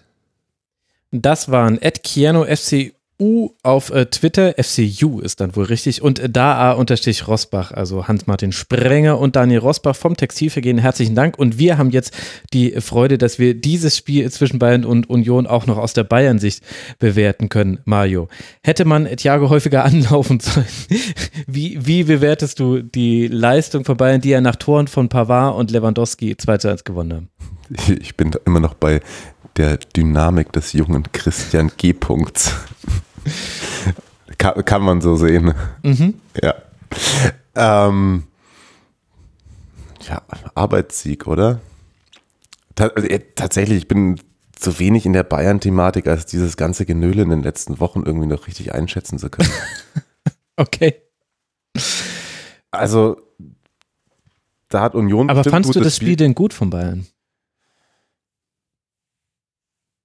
Na, sie haben es halt gewonnen. Also, ja, das ist, das ist immer relativ schwer für einen Nicht-Bayern-Sympathisanten Fan, das, das einschätzen zu können, was das Leid äh, eines Fans von einem, von einem Spitzenverein ist. Klar, man, also, das ist tatsächlich, mal abgesehen von dem ähm, Spiel gegen die Spurs, fehlt es da oft an spielerischer Klasse. Da sind aber trotzdem auch immer wieder Momente dabei, wo ich das gerne anschaue, wo die Bayern einen Spieler wie Lewandowski haben, der für mich auch in den Phasen, wo er harsch kritisiert worden ist, immer noch eine der besten Neuner der Welt ist, was er jetzt ja wieder ist, weil er in jedem Spiel trifft. Keine Ahnung, ich habe den einmal gesehen, als er noch bei Dortmund gespielt hat.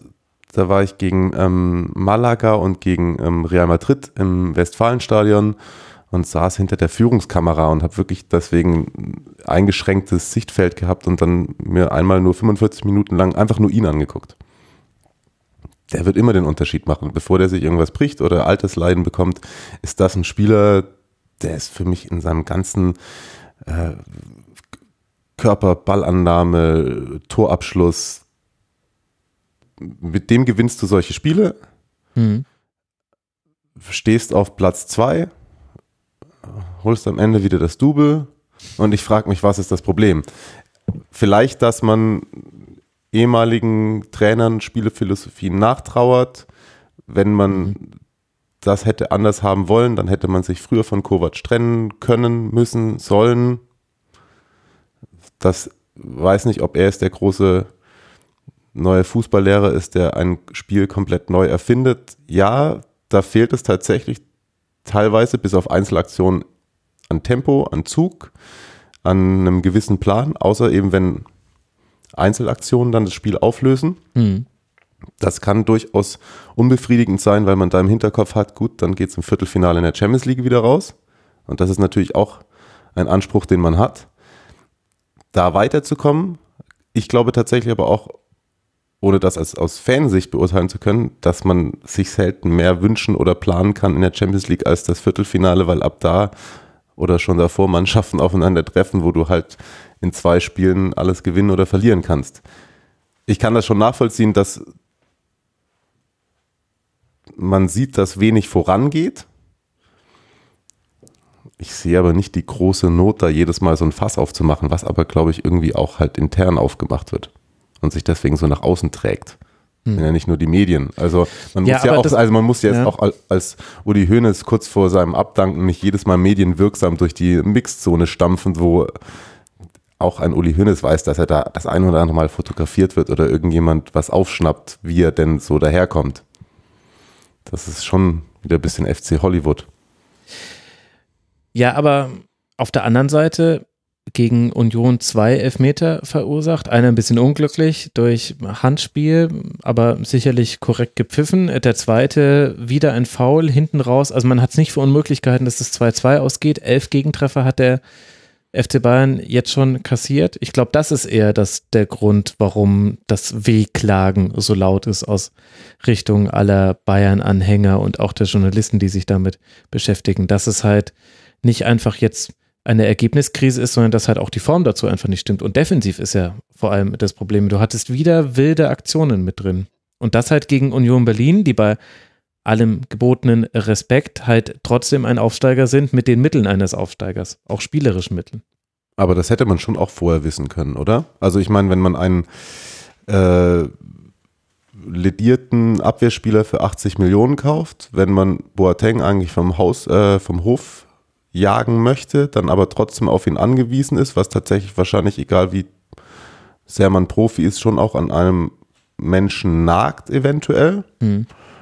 Und ich glaube, auch wenn er nach äh, Lewandowski zweitbester Torschütze ist, ist auch ähm, Pavard als Weltmeister, aber zuvor bei einem Verein, der die Bundesliga nach unten verlassen hat, jetzt irgendwie kein Garant dafür, dass da auf einmal alles toll ist. Also so sehr überrascht mich das tatsächlich nicht, dass Bayern in der Defensive ab und an Probleme hat.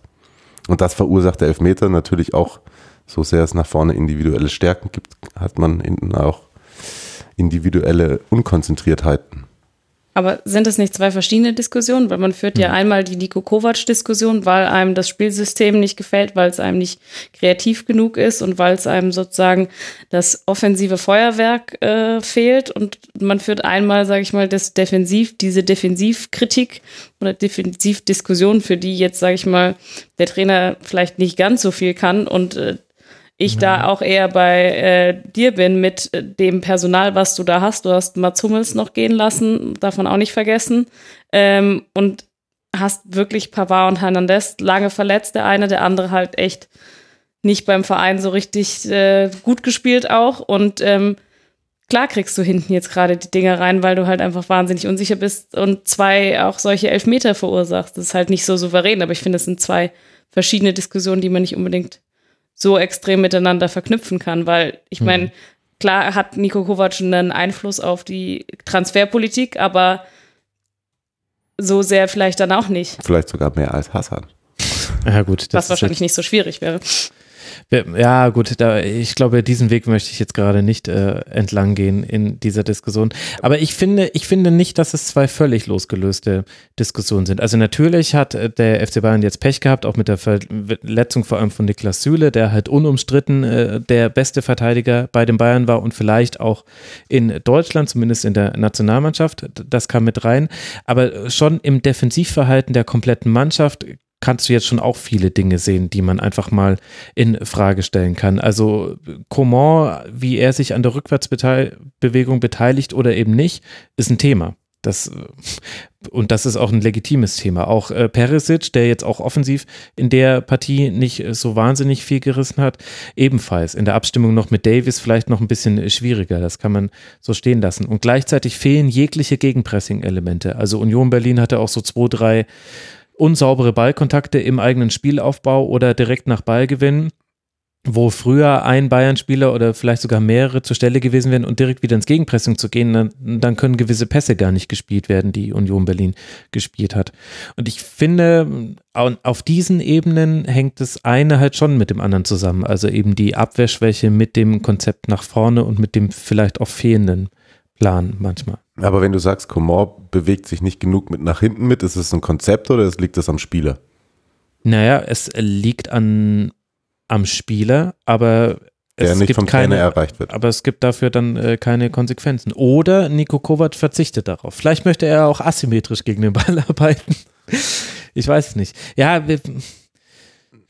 ich finde halt, man kann, also mal abgesehen davon, dass man jetzt sagen muss, dass auch wirklich nicht die Welt untergehen wird, sollte der FC Bayern jetzt nicht wieder deutscher Meister werden. Und dass es jetzt vielleicht auch einfach wieder so ist, wie es halt vor Van Gaal, Heinkes und Guardiola war, was halt die Ausnahme war. Und im Grunde wussten doch alle, dass es die Ausnahme ist. Man muss sich jetzt nur wieder an den Gedanken gewöhnen. Also das, das quasi beides jetzt mal vorgeschoben. Es geht jetzt nicht die Welt unter, wenn, wenn das jetzt gerade bei Bayern nicht so läuft. Aber darüber hinaus ist jetzt schon die Frage, wenn man, wenn man sich anguckt, was für ein Potenzial in diesem Kader drinsteckt, was man auch ausgegeben hat für dieses Geld, dafür ist es halt einfach enttäuschend wenig. Und es kann ja trotzdem auch in der Liga und so weiter reichen. Und ich glaube, daher kommt aber auch so die Legitimation Motivation für die Debatte, finde ich zumindest. Dass man schon sagen kann, also der Anspruch des FC Bayern hat sich verändert. Es ist eben nicht mehr 2008, wo man noch gesagt hat, wir wollen mit Massimo Otto jetzt Europa stürmen, sondern es ist seit, seit 2019, wo du dir Coutinho hörst und überlegst, legen wir für den irgendwann einen dreistelligen Millionenbetrag hin und wo du mit, mit Napri und Coman jetzt auch nicht das aller, aller, aller oberste Regalfach finanziell angegriffen hast, aber schon Spieler in einer gewissen Klasse hast und halt gerade den besten Stürmer der Welt und definitiv einen der besten Torhüter der Welt, auch wenn Testwegen auch ganz gut sein soll. und ich finde, daher kommt halt so die Diskussion. Es hat sich, es haben sich halt die Maßstäbe beim FC Bayern verschoben und deswegen ist dann so ein 2 zu 1 auch, also wird es dann auch so grell besprochen von allen. Ja, ja keine Frage. Also die, den, die grundlegende Diskussion verstehe ich auch, aber die Schärfe, mit der die geführt wird, auf den, also zumindest da, wo ich es lese, auf den, äh, in den sozialen Netzwerken, wo ich tatsächlich denke, dass ich eigentlich eine gemäßigte Timeline habe, denke ich mir, also, also was wollt ihr denn? Also gemessen halt an den Ergebnissen auch, ne? Also ich meine, jetzt hat man halt 2-1 gewonnen gegen Union, das war jetzt nicht der Glanz- und Gloria-Sieg, aber am Ende steht halt trotzdem 2 zu 1. Ja, das stimmt, aber da, dementsprechend könntest du auch sagen, das Imperius war ein völlig souveränes äh, 3 zu 2. Und hinten raus sah es aber sehr danach aus, als würde da vielleicht noch das 3 zu 3 fallen. So unglücklich auch der Anschlusstreffer für Piraeus in der Entstehung war. Aber danach hattest du mindestens eine Szene, in, denen, in der Piraeus noch zu, zu einer Chance gekommen ist. Aber ich finde jetzt zum Beispiel bei dem Unionsspiel muss man jetzt auch mal den Bayern zugutehalten. Ich fand, das war jetzt kein gefährdeter Sieg. Auch wenn es 2 zu 1 ausgegangen ist und die noch einen anderen Elfmeter hatten. Aber man hatte jetzt auch, nachdem es 2 zu 1 stand, klar ist auch sehr spät gefallen, aber nicht unbedingt den Eindruck, dass da jetzt noch wahnsinnig viel von Union nachkommt. Ja, es gab keinen Schuss mehr danach tatsächlich, das stimmt. Also deswegen ist es, Ergebnis ist sehr knapp, ja, aber ich finde am Ende war es ein souveräner, solider Sieg. Vielleicht ist das auch eine Masche, Zuschauer über die 80. Minute hinaus in der Allianz Arena zu halten. Aber gehen die also dann nicht erst recht? Würde. Gehen die dann nicht erst recht? Da haben bestimmt viele schon den äh, zweiten Strafstoß gar nicht mehr mitbekommen. Na gut, also wir werden ja auch die Diskussion jetzt an der Stelle nicht äh, beenden können und jetzt ist es bei. Ja, aber wie findest du es denn? Jetzt reden wir doch wieder so lange über FC Bayern. Na, naja, ach du, keine Ahnung. Also. ach so. Es ist, es ist es gibt gewisse Dinge, die sich jetzt einfach zu bestätigen scheinen. Und äh, zwei, zwei Dinge davon haben mit dem Trainer zu tun, zwei Aspekte. Und zwar der eine ist, dass ich glaube, dass der Plan, den Nico Kovac hat, offensiv wie defensiv, dass der entweder überhaupt nicht umgesetzt wird oder es ein schlechter Plan ist. Und äh, eigentlich ist es dann auch egal, was von beiden zutrifft. Es ist halt nicht, nicht gut für einen Trainer, wenn das äh, der, der Befund ist. Und der zweite Befund ist, den ich habe, dass ich finde, dass Nico Kovac auch im Verhältnis zu den Spielern und in der Art und Weise, wie er sich über sie äußert, auch schon Fehler gemacht hat. Und äh, dass man da auch deutlich einen Unterschied erkennen kann, wie sich Spieler wie Tolisso oder Goretzka ihm gegenüber auch öffentlich verhalten und eben etablierte Spiele wie Thomas Müller und und andere. Egal, ohne dass ich jetzt sagen möchte, es gäbe hier quasi einen Bösewicht und einen Guten in dieser Geschichte, das glaube ich überhaupt nicht. Und ich glaube, dass es auch das Undankbarste dieser Welt ist, Trainer des FC Bayern zu sein. Also es wird ja immer so getan, als wäre das es das Schönste aller Welt. Ich glaube, es muss ganz, ganz schlimm sein, mit so vielen großen Egos in einer Kabine stehen zu müssen und derjenige sein zu müssen, der die Ansagen macht und bei jeder Kleinigkeit hinterfragt zu werden. Und zwar ja auch mannschaftsintern. Das, man weiß ja, wie Mannschaften funktionieren. Und ich glaube, dass diese beiden Komponenten aber einfach halt nicht so da sind, wie es halt der Anspruch des FC Bayern ist. Und das ist nicht mein Anspruch und auch nicht der Anspruch, den ich an den FC Bayern hätte. Ehrlich gesagt bin ich da relativ emotionslos inzwischen. Das ist halt einfach jetzt mal so. Aber wenn man halt selber immer sagt, na, wir wollen die Champions League gewinnen, ja, dann passt das so auch nicht. Dann kann man aber auch die Anschlussfrage stellen, wen hätten wen hätten es denn gern als Trainer? Herr Höhnes, Herr Rummenigge und so weiter. Und das ist ja dann wiederum eine zweite Ebene der Diskussion die vielleicht jetzt auch nicht so ganz irrelevant ist, wer eigentlich gerade so sonst verfügbar wäre. Und ehrlich gesagt finde ich, äh, also das, ich weiß nicht, das ist für mich wie diese Fehlentscheidungen in Spielen. Also ich habe das Gefühl, dass ich jetzt das zum fünften Mal schon genauso gesagt habe im Rasenfunk. Ja, weil man es ja jede Woche auch wieder, ja. wiederführt, oder? Also egal was wie die Bayern spielen, am Ende führt man immer wieder diese Diskussion aktuell. Genau, das ist ja auch in Ordnung, vor allem, vor allem im, im freien Medienbetrieb, weil du musst, damit machst du halt einfach auch sehr gute Auflage. Mir tut es jetzt schon wieder leid, dass das Segment hier im Rasenfunk so lang wird, weil, weiß nicht, what's the point? Haben sie halt wieder gewonnen, aber halt nicht so wirklich überzeugend. Okay, jetzt spielen sie gegen Bochum, cool. Dann bei Eintracht Frankfurt, das wird interessant. Und dann können wir ja nach dem Borussia Dortmund-Spiel nochmal sprechen. Aber meine Güte, ist halt einfach jetzt so. Ist halt so, wie es ist. Guardiola ist halt weg, get over it. Okay, für den ersten FC Union Berlin geht es jetzt dann auch weiter im DFB-Pokal. Man bleibt gleich im Süden Deutschlands und wird zum SC aus Freiburg reisen, bevor man dann zu Hause das Derby spielt gegen Hertha BSC. Da steht jetzt schon eine ganze Nation Kopf vor dieser Partie. Und wenn wir jetzt hier über eine Mannschaft schon etwas. Das war ein bisschen groß, oder? Vielleicht war da auch ein kleines Fünkchen Ironie mit dabei. So. Mein Gott, wir sitzen schon in einem Raum, Mario. Aber gut. Wir gucken uns alle nicht an. nee, wir gucken alle in unsere Notizen, die hier stapelweise vor uns liegen. Lasst uns äh, sprechen über Leverkusen gegen Werder, Mario. Wenn du mir schon hier solche Wie denkst du denn Fragen stellst, dann werde ich die jetzt auch zurückstellen. Wieder spielt Werder ein gutes Spiel, wieder kommt dabei am Ende nur ein 2 zu 2 heraus. Das dritte 2 zu 2 im vierten Spiel, immerhin. Dazwischen lag noch ein 1 zu 1. Ömer Toprak bringt bei seinem Comeback in der vierten Minute Leverkusen per Eigentor in Führung. Milot Rashica gleicht dann aus und Klaassen erhöht. Alario kann den Ausgleich erzielen. Es fällt aber kein Siegtreffer mehr, zumindest keiner, der noch gezählt hätte. Es gab aber eben zwei Handspiele. Eines, das dann eben zum zurückgenommenen Treffer von Alario führt und eines, bei dem Amiri im Angriff mit der Hand den Ball berührt, nachdem Goller nach innen flanken wollte und er im Fallen mit beiden Händen den Ball abhält. Und Mario, nachdem du vorhin schon gesagt hast, es gibt noch Entscheidungen, über die du heute sprechen wollen würdest, lege ich dir jetzt einfach den Ball auf den Elfmeterpunkt und sage, diese Entscheidung, wie hast du es gesehen? Ich finde tatsächlich, die am meisten habe ich mich aufgeregt, ist über die Stellungnahme des DFBs. Über okay, diese, was stand da drin? Hol kurz ähm, ja, tatsächlich, dass es ein Stützarm war und dass die Entscheidung korrekt war, weiterlaufen zu lassen. Weil, wie du gerade schon gesagt hast, er ist mit beiden Händen am Ball. Das ist auch, er wollte sich halt besonders effektiv abstürzen. Stützen. Ja, da bin ich, glücklicherweise habe ich auch die geschätzten Kollegen von Colinas Erben im Rücken, die sich vor der DFB-Stellungnahme zu einer Stellungnahme haben äh, hinreißen lassen, die auch tatsächlich denken, dass das eher ein Elfmeter war. Ähm, Florian Kofeld war sehr entspannt, aber wahrscheinlich auch, weil er bestimmt ein paar Mal gesagt bekommen hat, dass er es ein bisschen entspannter sein muss, auch in seinen Äußerungen. Ähm, da rege ich mich tatsächlich gar nicht so sehr über den Videobeweis auf, weil ich finde eigentlich, dass Martin Petersen recht gut postiert war und ich tatsächlich finde, dass das eigentlich eine Sache ist, die er auch hätte schon ohne Video sehen können. Und dann war es da wieder so eine Sache wie, es ging extrem schnell. Also es wurde gecheckt, aber es ging extrem schnell, wo ich mir halt manchmal irgendwie auch als großer Football-Liebhaber denke, dann ist es, also wenn du es hast, wenn du das Tool hast, dann schau es dir intensiv an, wenn es in der 92. Minute um eine spielentscheidende Szene geht. Oder lass es ganz bleiben, was ich am besten finden würde, dann hätten wir auch keinen Elfmeter bekommen, aber dann hätten wir halt irgendwie nicht mehr diese Videobeweisdiskussion. Ähm, es ist für mich ein glasklarer Elfmeter. Ähm, ich finde, dass es Kollege Petersen selber sehen muss, ohne Videobeweis. Ähm, sein Freund werde ich eh nicht mehr, seit er vor Mensch, Mario, du haust heute echt ganz gut einen Martin raus. Petersen ist der Typ, der bei einem äh, Schiedsrichterturnier, also wo Schiedsrichter hobbymäßig gegeneinander selber Fußball spielen, im Halbfinale einem Kollegen so lange am Trikot zieht, bis das Trikot zerreißt, damit der nicht ein Tor erzählt, erzielt und einem danach ins Gesicht lacht und sagt, ja, ich will halt gewinnen.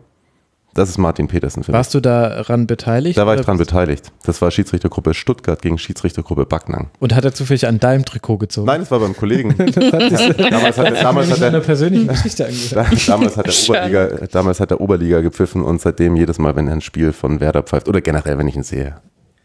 Ach Mensch, äh, schade, ähm, dass du, dass du jetzt nicht derjenige warst, sonst wären wir vielleicht wieder in den Videotext gekommen, wie damals beim Bartschuber Tribünengespräch. Hätte es wieder die Exklusivmeldung gegeben. Aber ich, Okay, stand, gut. ich stand unmittelbar daneben. Ähm, nein, also keine Ahnung, muss man sich jetzt auch nicht länger drüber aufregen. Was mich eigentlich viel mehr aufregt, ist, dass tatsächlich das vierte. Äh, Es regt dich noch etwas noch mehr auf. Jetzt bin ich gespannt. es ist tatsächlich das vierte Unentschieden in Folge. Man hätte da irgendwie. Jetzt steht man drei Punkte vorm Abstiegsplatz. Man kann trotzdem noch sagen, ja gut, auf den sechsten sind es auch nur fünf, das ist alles noch in Ordnung. Ähm, Ja, aber ein bisschen abreißen hat Werder jetzt schon lassen. Ja, und es waren tatsächlich ein paar Spiele dabei, das gegen Berlin, wo du einfach irgendwann das 2-0 nachlegen musst, wo du tatsächlich, du hast gute Konterspieler in deinem Team, du spielst Konter nicht zu Ende, du bist, ähm, so hoch er auch gelobt wird, ähm, äh, Kollege Rashica ist dann doch tatsächlich manchmal etwas kopflos. Hm. Ähm, ja, du hast die ganze Saison nervt eigentlich. Du hast von Anfang an, du hast dann, also ist klar, wenn du das tatsächlich, du, du, kannst, du, kannst das, du kannst das Ziel ausgeben mit Europa, du musst aber auch immer wissen, dass ähm, Soll ich dir Selbst statt mit des einem- Biers einen Schnaps holen? Das ist dann besser. ja, brauche ich danach auf jeden Fall. Aber ähm, also selbst mit dem, was sie letztes Jahr gezeigt haben, musst du schon auch sagen, dass wenn du die anderen Vereine und ihre Ausgaben liest, ja, Freiburg ist jetzt oben mit drin, ähm, brauchst du schon sehr viel äh, Glück und Durchhaltevermögen, um wirklich das ausgegebene Ziel Europa zu schaffen. Und dann hast du von Saisonbeginn an, äh, schaust jeden Tag in den Werder-Gruppenchat und drei Spieler haben sich verletzt, so auf die Art und Weise. Genau, also das könnte man ja auch Werder zugute halten, dass man jetzt aus dieser Reihe der Spiele gegen Leipzig, Dortmund und Frankfurt und jetzt nehmen wir Leverkusen noch mit rein, rausgekommen ist und nur eine Niederlage hatte und drei Unentschieden. ja, ja aber auch du sagen, hättest zwei, also wenn du jetzt halt einfach von zwei Spielen zwei Punkte dazu rechnest, dann hättest du 14 Zähler, dann wäre ich damit schon sehr viel mehr zu glücklich. Ja, es ist einfach irgendwie ein komisches Gefühl. Also klar, du, du musst dich aufgrund der zweiten Hälfte, die die Leverkusen gespielt hat, da definitiv nicht beschweren, dass du da einen Punkt mitnimmst. Die äh, haben da schon zwischenzeitlich mit unserer Abwehr gemacht, was sie wollten. Hm. Ist dann auch ihr Problem, dass sie da tatsächlich dann kein Tor mehr machen. Also sie haben ein Tor mehr gemacht, das meiner Meinung nach auch regeltechnisch gesehen richtig aberkannt worden ist. Mhm. Meiner Meinung nach aber eigentlich zählen muss, weil ich Er hat einen angelegten Arm ja, und bekommt also, den Ball. dran. ja, keine Ahnung. Da Ja, aber so ist Macht, es einer- hat vor allem macht er die Ärmel hoch, dann trifft es die Ja. Brust und Super Ja, hätte Frage. es halt Also, gemacht. ja, Frage, ja. was ich jetzt tatsächlich irgendwie auch als Schiedsrichter nicht weiß, super Frage heute bei dir im Forum gestellt worden. Was ist denn, wenn sowas passiert und im Anschluss gibt es einen Elfmeter? Dann dürfte auch der Elfmeter nicht zählen, nach meinem Verständnis, weil es gilt die Chronologie der Ereignisse. Und, Also er wird jetzt angeschossen, dann läuft das Spiel weiter und dann und dann fault ein Werder-Spieler einen anderen Leverkusener Spieler. Dann darf es den Elfmeter nicht geben. Genau. Aber der Elf, also weil man weiß ja gar nicht, muss man den Elfmeter erst schießen lassen und wenn der dann im Tor ist, dann nimmt man es Mhm. zurück, weil es dann eine unmittelbare Torerzielung Nein, war. nein, nein, Elfmeter werden ja immer überprüft. Und dann würde ja auch überprüft werden, das ist ja wie, wenn Also jemand immer, im wenn Abseits im steht Angriff und ist, danach dann- gefault ja. wird. Also so hätte ich das jetzt eigentlich. Ja, das gab es ja aber auch schon häufiger, dass es einen Elfmeterpfiff gab und dann äh, der zurückgepfiffen wurde, weil man herausgefunden hat, es war ein Handspiel vorher dabei. Okay, ja, eigentlich logisch. Tatsächlich finde ich es aber trotzdem irgendwie komisch. Weil also viele. Naja, Sachen- Handspiel wird halt jetzt je nachdem, wann du es ausführst und auf welchem Ort des Spielfelds wird es unterschiedlich bewertet. Und das macht es halt so ein bisschen konfus. Also ja, aber dann sind wir doch wieder bei der Diskussion von davor. Dann muss man halt einfach sagen, dann ist Hand halt Hand. Also dann ist halt in dem Moment, ob jetzt Stützarm oder sonst irgendwas, machst du doch in anderen Sportarten auch. Beim Hockey ist auch Fuß, Fuß. ja, Weil dann fangen wir an, die Hände anzuschießen. ja, glaub ich. Genau. Und vor allem, ich weiß jetzt auch nicht, ob, ob ein, ein, eine Unzufriedenheit mit einer Regel, wie sie ausgelegt wird, dazu führen sollte, dass man die Regel so krass verändert. Also ist nicht das du hast halt eigentliche aber eine Problem, dass alle nur- Wahllosigkeit. Ja, aber ja eigentlich auch nicht. Also du, du hast die, du hast halt Fehler von Schiedsrichtern und das nervt halt. Ja, aber eine Aber Wahllosigkeit Grunde- in der Auslegung, oder? Ja, also, dass, es ein, dass, dass der Schiedsrichter die Option hat, das anders zu sehen, ist ja, Ja, sozusagen aber- die aber- Wahllosigkeit, oder? Aber wie willst du es denn sonst machen? Also ich bin bei Hand ist Hand, aber das ist vielleicht auch eine spezielle Ich glaube- Meinung, was von anderen Sportarten herrührt. Weil ich aber sagen muss, dann hast du halt wegen, klar kannst du dann sagen, okay, du fängst an, die Hand anzuschießen. Ich meine, das musst du dann auch erstmal schaffen und dann ist es halt so. Also ich finde das, aber du hast dann halt nicht diese Varianz zwischen den Entscheidungen, zwischen Situationen, wo halt dann, ja, Mhm. weiß ich nicht. Also im ersten Moment habe ich mir bei diesem Handspiel von ähm, Amiri gedacht, äh, sieben von zehn Schiedsrichtern pfeifen es. Und wenn es dann doch nur die Stützhand war, die getroffen wurde, glaube ich, hätten auch, hätte kein Videoassistent eingegriffen und es wieder zurückgenommen.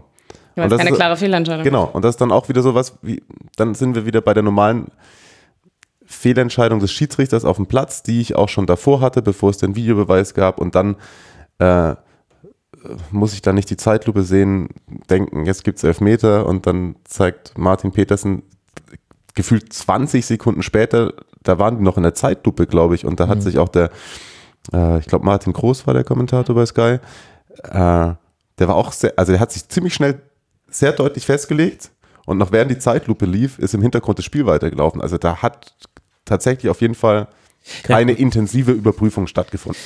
ja, beziehungsweise ich weiß nicht, ob wir da nicht jetzt permanent Diskussionen miteinander Müssen wir vermischen. machen, tatsächlich. Also- äh, Werder hat schon wieder ein Gegentor nach einer Standard. Kommen wir zu was Schönerem zurück. äh, Werder hat schon wieder ein Gegentor nach einer Standardsituation bekommen. Ähm, sie hat trotzdem tatsächlich, kannst du angesichts, wenn du die Kader gegenüberstellst, natürlich mit einem Punktgewinn in Leverkusen glücklich sein. Äh, es ärgert als aus Fansicht, dass du da nicht mehr mitgenommen hast, weil du, glaube ich, wenn du nach dem 2-1 Führungstreffer bisschen konsequenter das Ganze auch verteidigt hättest. Ähm, ja, da fehlt uns auch immer noch ein gelernter Linksverteidiger. Dem Kollegen Friedel hat Bellarabi Knoten in die Beine gespielt. Da kann man schon auch glücklich sein, dass da nicht mehr Gegentore gefallen sind, tatsächlich. Summa summarum ist, sind, ist die Tabellenkonstellation so nach neun Spieltagen für mich als Werder-Fan relativ unbefriedigend. Ja, gut, das ist ja. Aber ich schaue gerne, ich schaue tatsächlich trotzdem noch jedes Wochenende ganz gern die Spiele an. Na, da werden sie beruhigt sein. Ich glaube auch. Sie haben Mayo noch nicht verloren.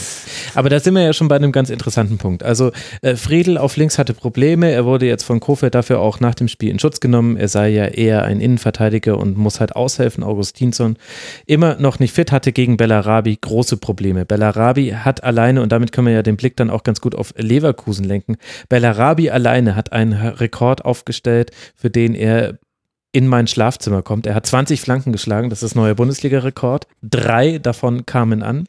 Insgesamt hat Leverkusen, und damit, und damit können wir jetzt nämlich mal über die Spielart von Leverkusen sprechen. Insgesamt hat Leverkusen 53 Flanken geschlagen, weitere 14 wurden geblockt. Das heißt, es gab 67 Flankenversuche von Leverkusen. Was sagt uns das denn über die Kreativität von Leverkusen, Alice? Nicht vorhanden. Ja, gut, nicht vorhanden ist zu hart, aber also es, ist, es war halt sozusagen immer Variante C. Es war immer das gleiche Spiel. Die haben da entdeckt, dass sie gegen Friedel äh, mit Bellarabi ganz gut ankommen. Und äh, das hat man dann nicht nur einmal, sondern halt äh, sehr häufig probiert. Und viele andere Alternativen gab es irgendwie nicht so richtig. Ähm, dementsprechend ich fand, sie haben eigentlich ganz gut gemacht. Sie haben ja auch mit irgendwie Weise auf links gespielt und so und äh, hat eigentlich so vom Beginn an ganz gut funktioniert, wo man Bremen so ein bisschen auch überrollt hat, fand ich, äh, wo Bremen mhm. noch gar keinen Zugriff hat.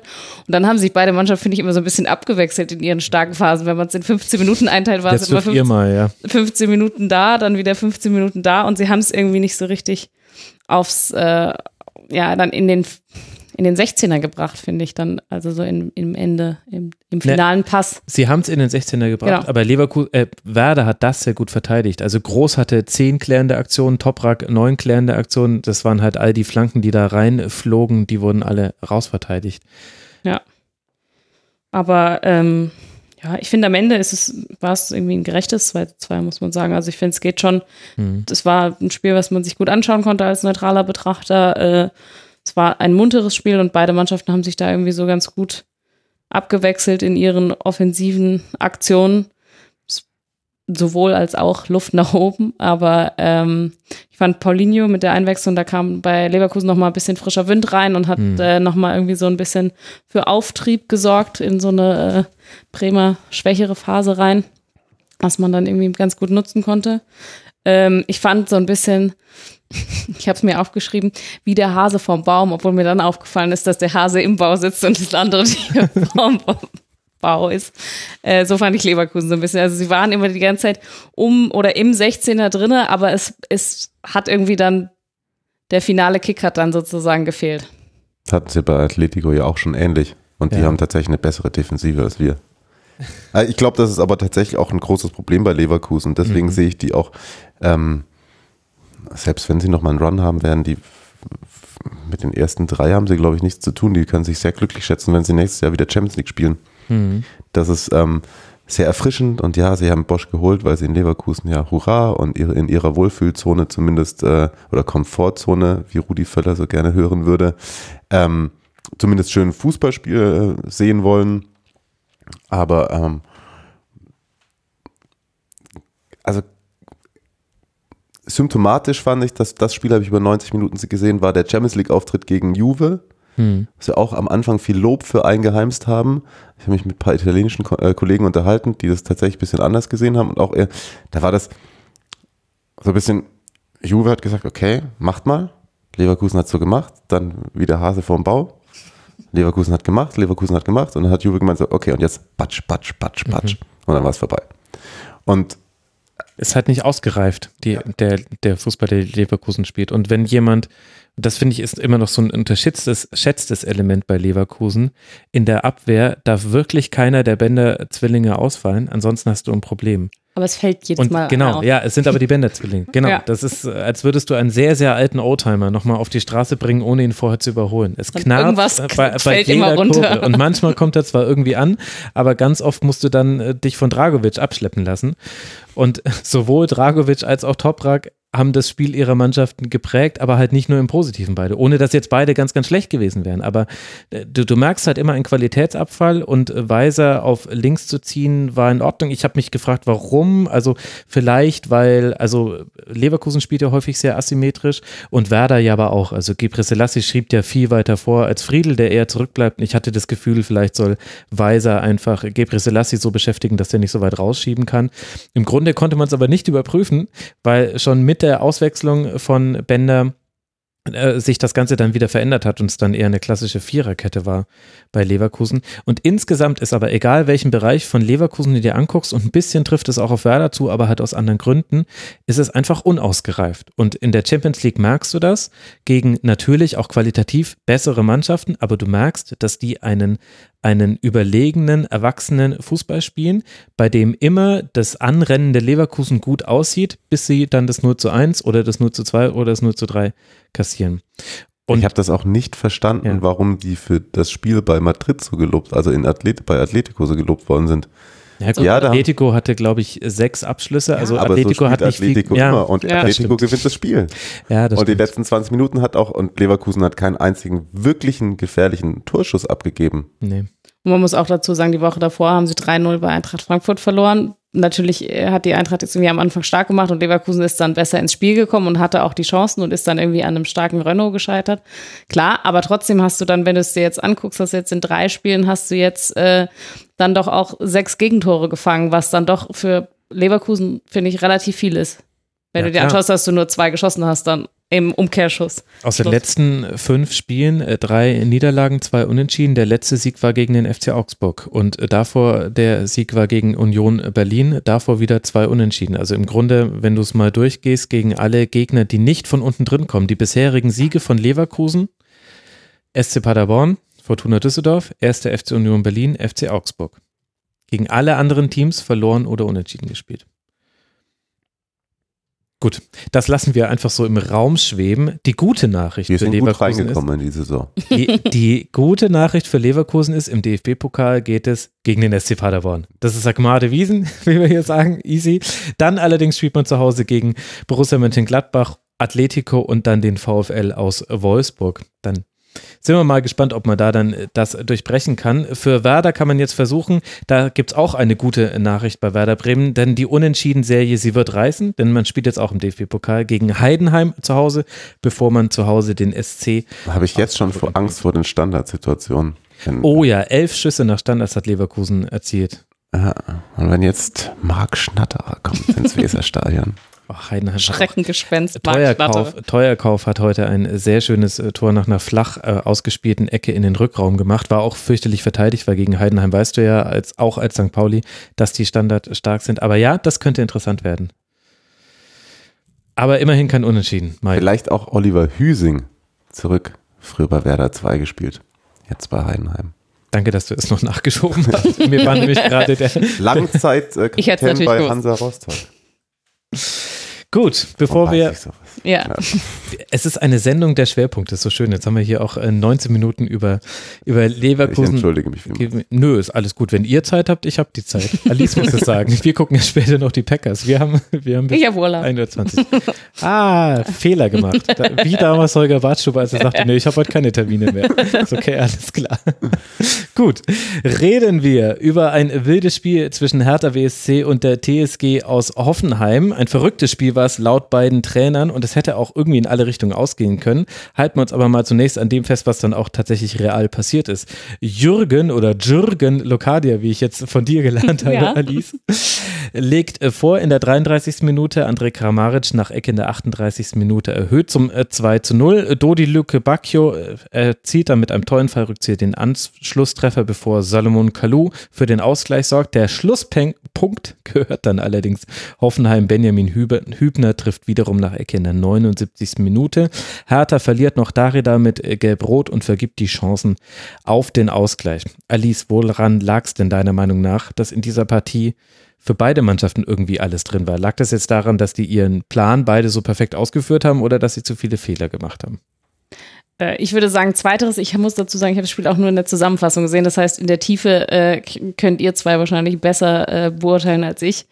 Ähm, ich glaube eher, dass zu viele Fehler gemacht werden, weil ich meine, am Ende sind es dann doch auch fünf Tore. Da auf der einen Seite drei, auf der anderen Seite zwei. Es spricht nicht unbedingt für ähm, die Verteidigungsreihen, um es so zu sagen. Gerade bei der Hertha hatte äh, Boyata oder wie heißt? Mhm, ja, Boyate. hatte einen äh, komplett rabenschwarzen Tag und war da irgendwie relativ überfordert in der Innenverteidigung. Und ähm, man muss der Hertha, finde ich, zugute halten, dass sie nach 2-0 Rückstand und äh, einem nicht so guten Spiel dann doch noch zurückgekommen ist. Am Ende, finde ich, ist es aber auch ein verdienter Sieg dann für Hoffenheim gewesen. Auch wenn für die Hertha mehr drin gewesen wäre, natürlich. Wäre so mein Fazit von dem, was ich bisher gesehen habe. Aber ich hatte das Gefühl, die Hertha hat irgendwie, wusste nicht so richtig, wie, was tun wir jetzt eigentlich mit diesem Spiel? Wo wollen wir eigentlich hin? Was, was ist sozusagen unsere Idee und wo, wie landen wir da, um es mal so auszudrücken? Ich weiß gar nicht, ob die, ob die Idee gefehlt hat oder ob es nicht einfach die Ausführung war. Also ich hatte bei Ja, Hertha, das kann natürlich auch sein. Hertha, Hertha hatte ja seine starken Phasen und Hertha hatte aber halt auch so unerklärliche Fehler. Also es war ein bisschen der Spieltag nicht nur der, der strittischen, strittigen Handspielentscheidung im Strafraum, sondern auch der, der offenen Zentralen bei Mannschaften. Also wie bei Köln gegen Mainz 05 gab es auch bei Hertha Situationen, in denen das, das defensive Mittelfeld, also der neben der Innenverteidigung neuralgische Part deine, deines Spiels gegen den Ball einfach komplett offen war. Also das 1 zu 0 zum Beispiel fällt, nachdem Hoffenheim dreimal einen zentralen Ball durch die Zentrale durchspielt und da einfach kein Hertaner in der Nähe steht. Und da, das hat mich so sehr verwundert, weil das ja eigentlich das ist, was Hertha auszeichnet, dass du halt einfach ein gutes Mittelfeld hast, was vor allem gut zustellt. Du hast vorne einen Darida, der einfach alles in Grund und Boden läuft. Hat man in dem Spiel nicht so viel gesehen. Du hast einen Grujic, der eben nicht nur defensiv ganz gut ist, erstaunlich kopfballstark auch ist, sondern auch die Möglichkeit hat halt dann das Spiel ordentlich auszulösen. Und du hast halt äh, daneben, solange Anne Meyer noch fehlt, das darf man ja nicht vergessen an der Stelle bei Hertha BSC, hast du eben ein Skjellbrett, der eben in den letzten beiden Spielen sehr, sehr gut gespielt hat, jetzt in dem Spiel nicht nur den Fehler macht vor dem Kopfball von Kramaric zum 2 zu 0, sondern eben auch immer wieder irgendwo in Halbräumen steht und damit so Passwege aufmacht. Und ich hatte das Gefühl, Hertha hat bei Hertha hat einiges funktioniert, vor allem was so die rechte Seite mit Marius Wolf anging, aber mit dem Spiel gegen den Ball hat man, weil man da einfach nicht so bei seinem Plan geblieben ist, den man den letzten Spielen hat, hat man sich so selber ein bisschen in den Fuß geschossen. Das war mein Gefühl.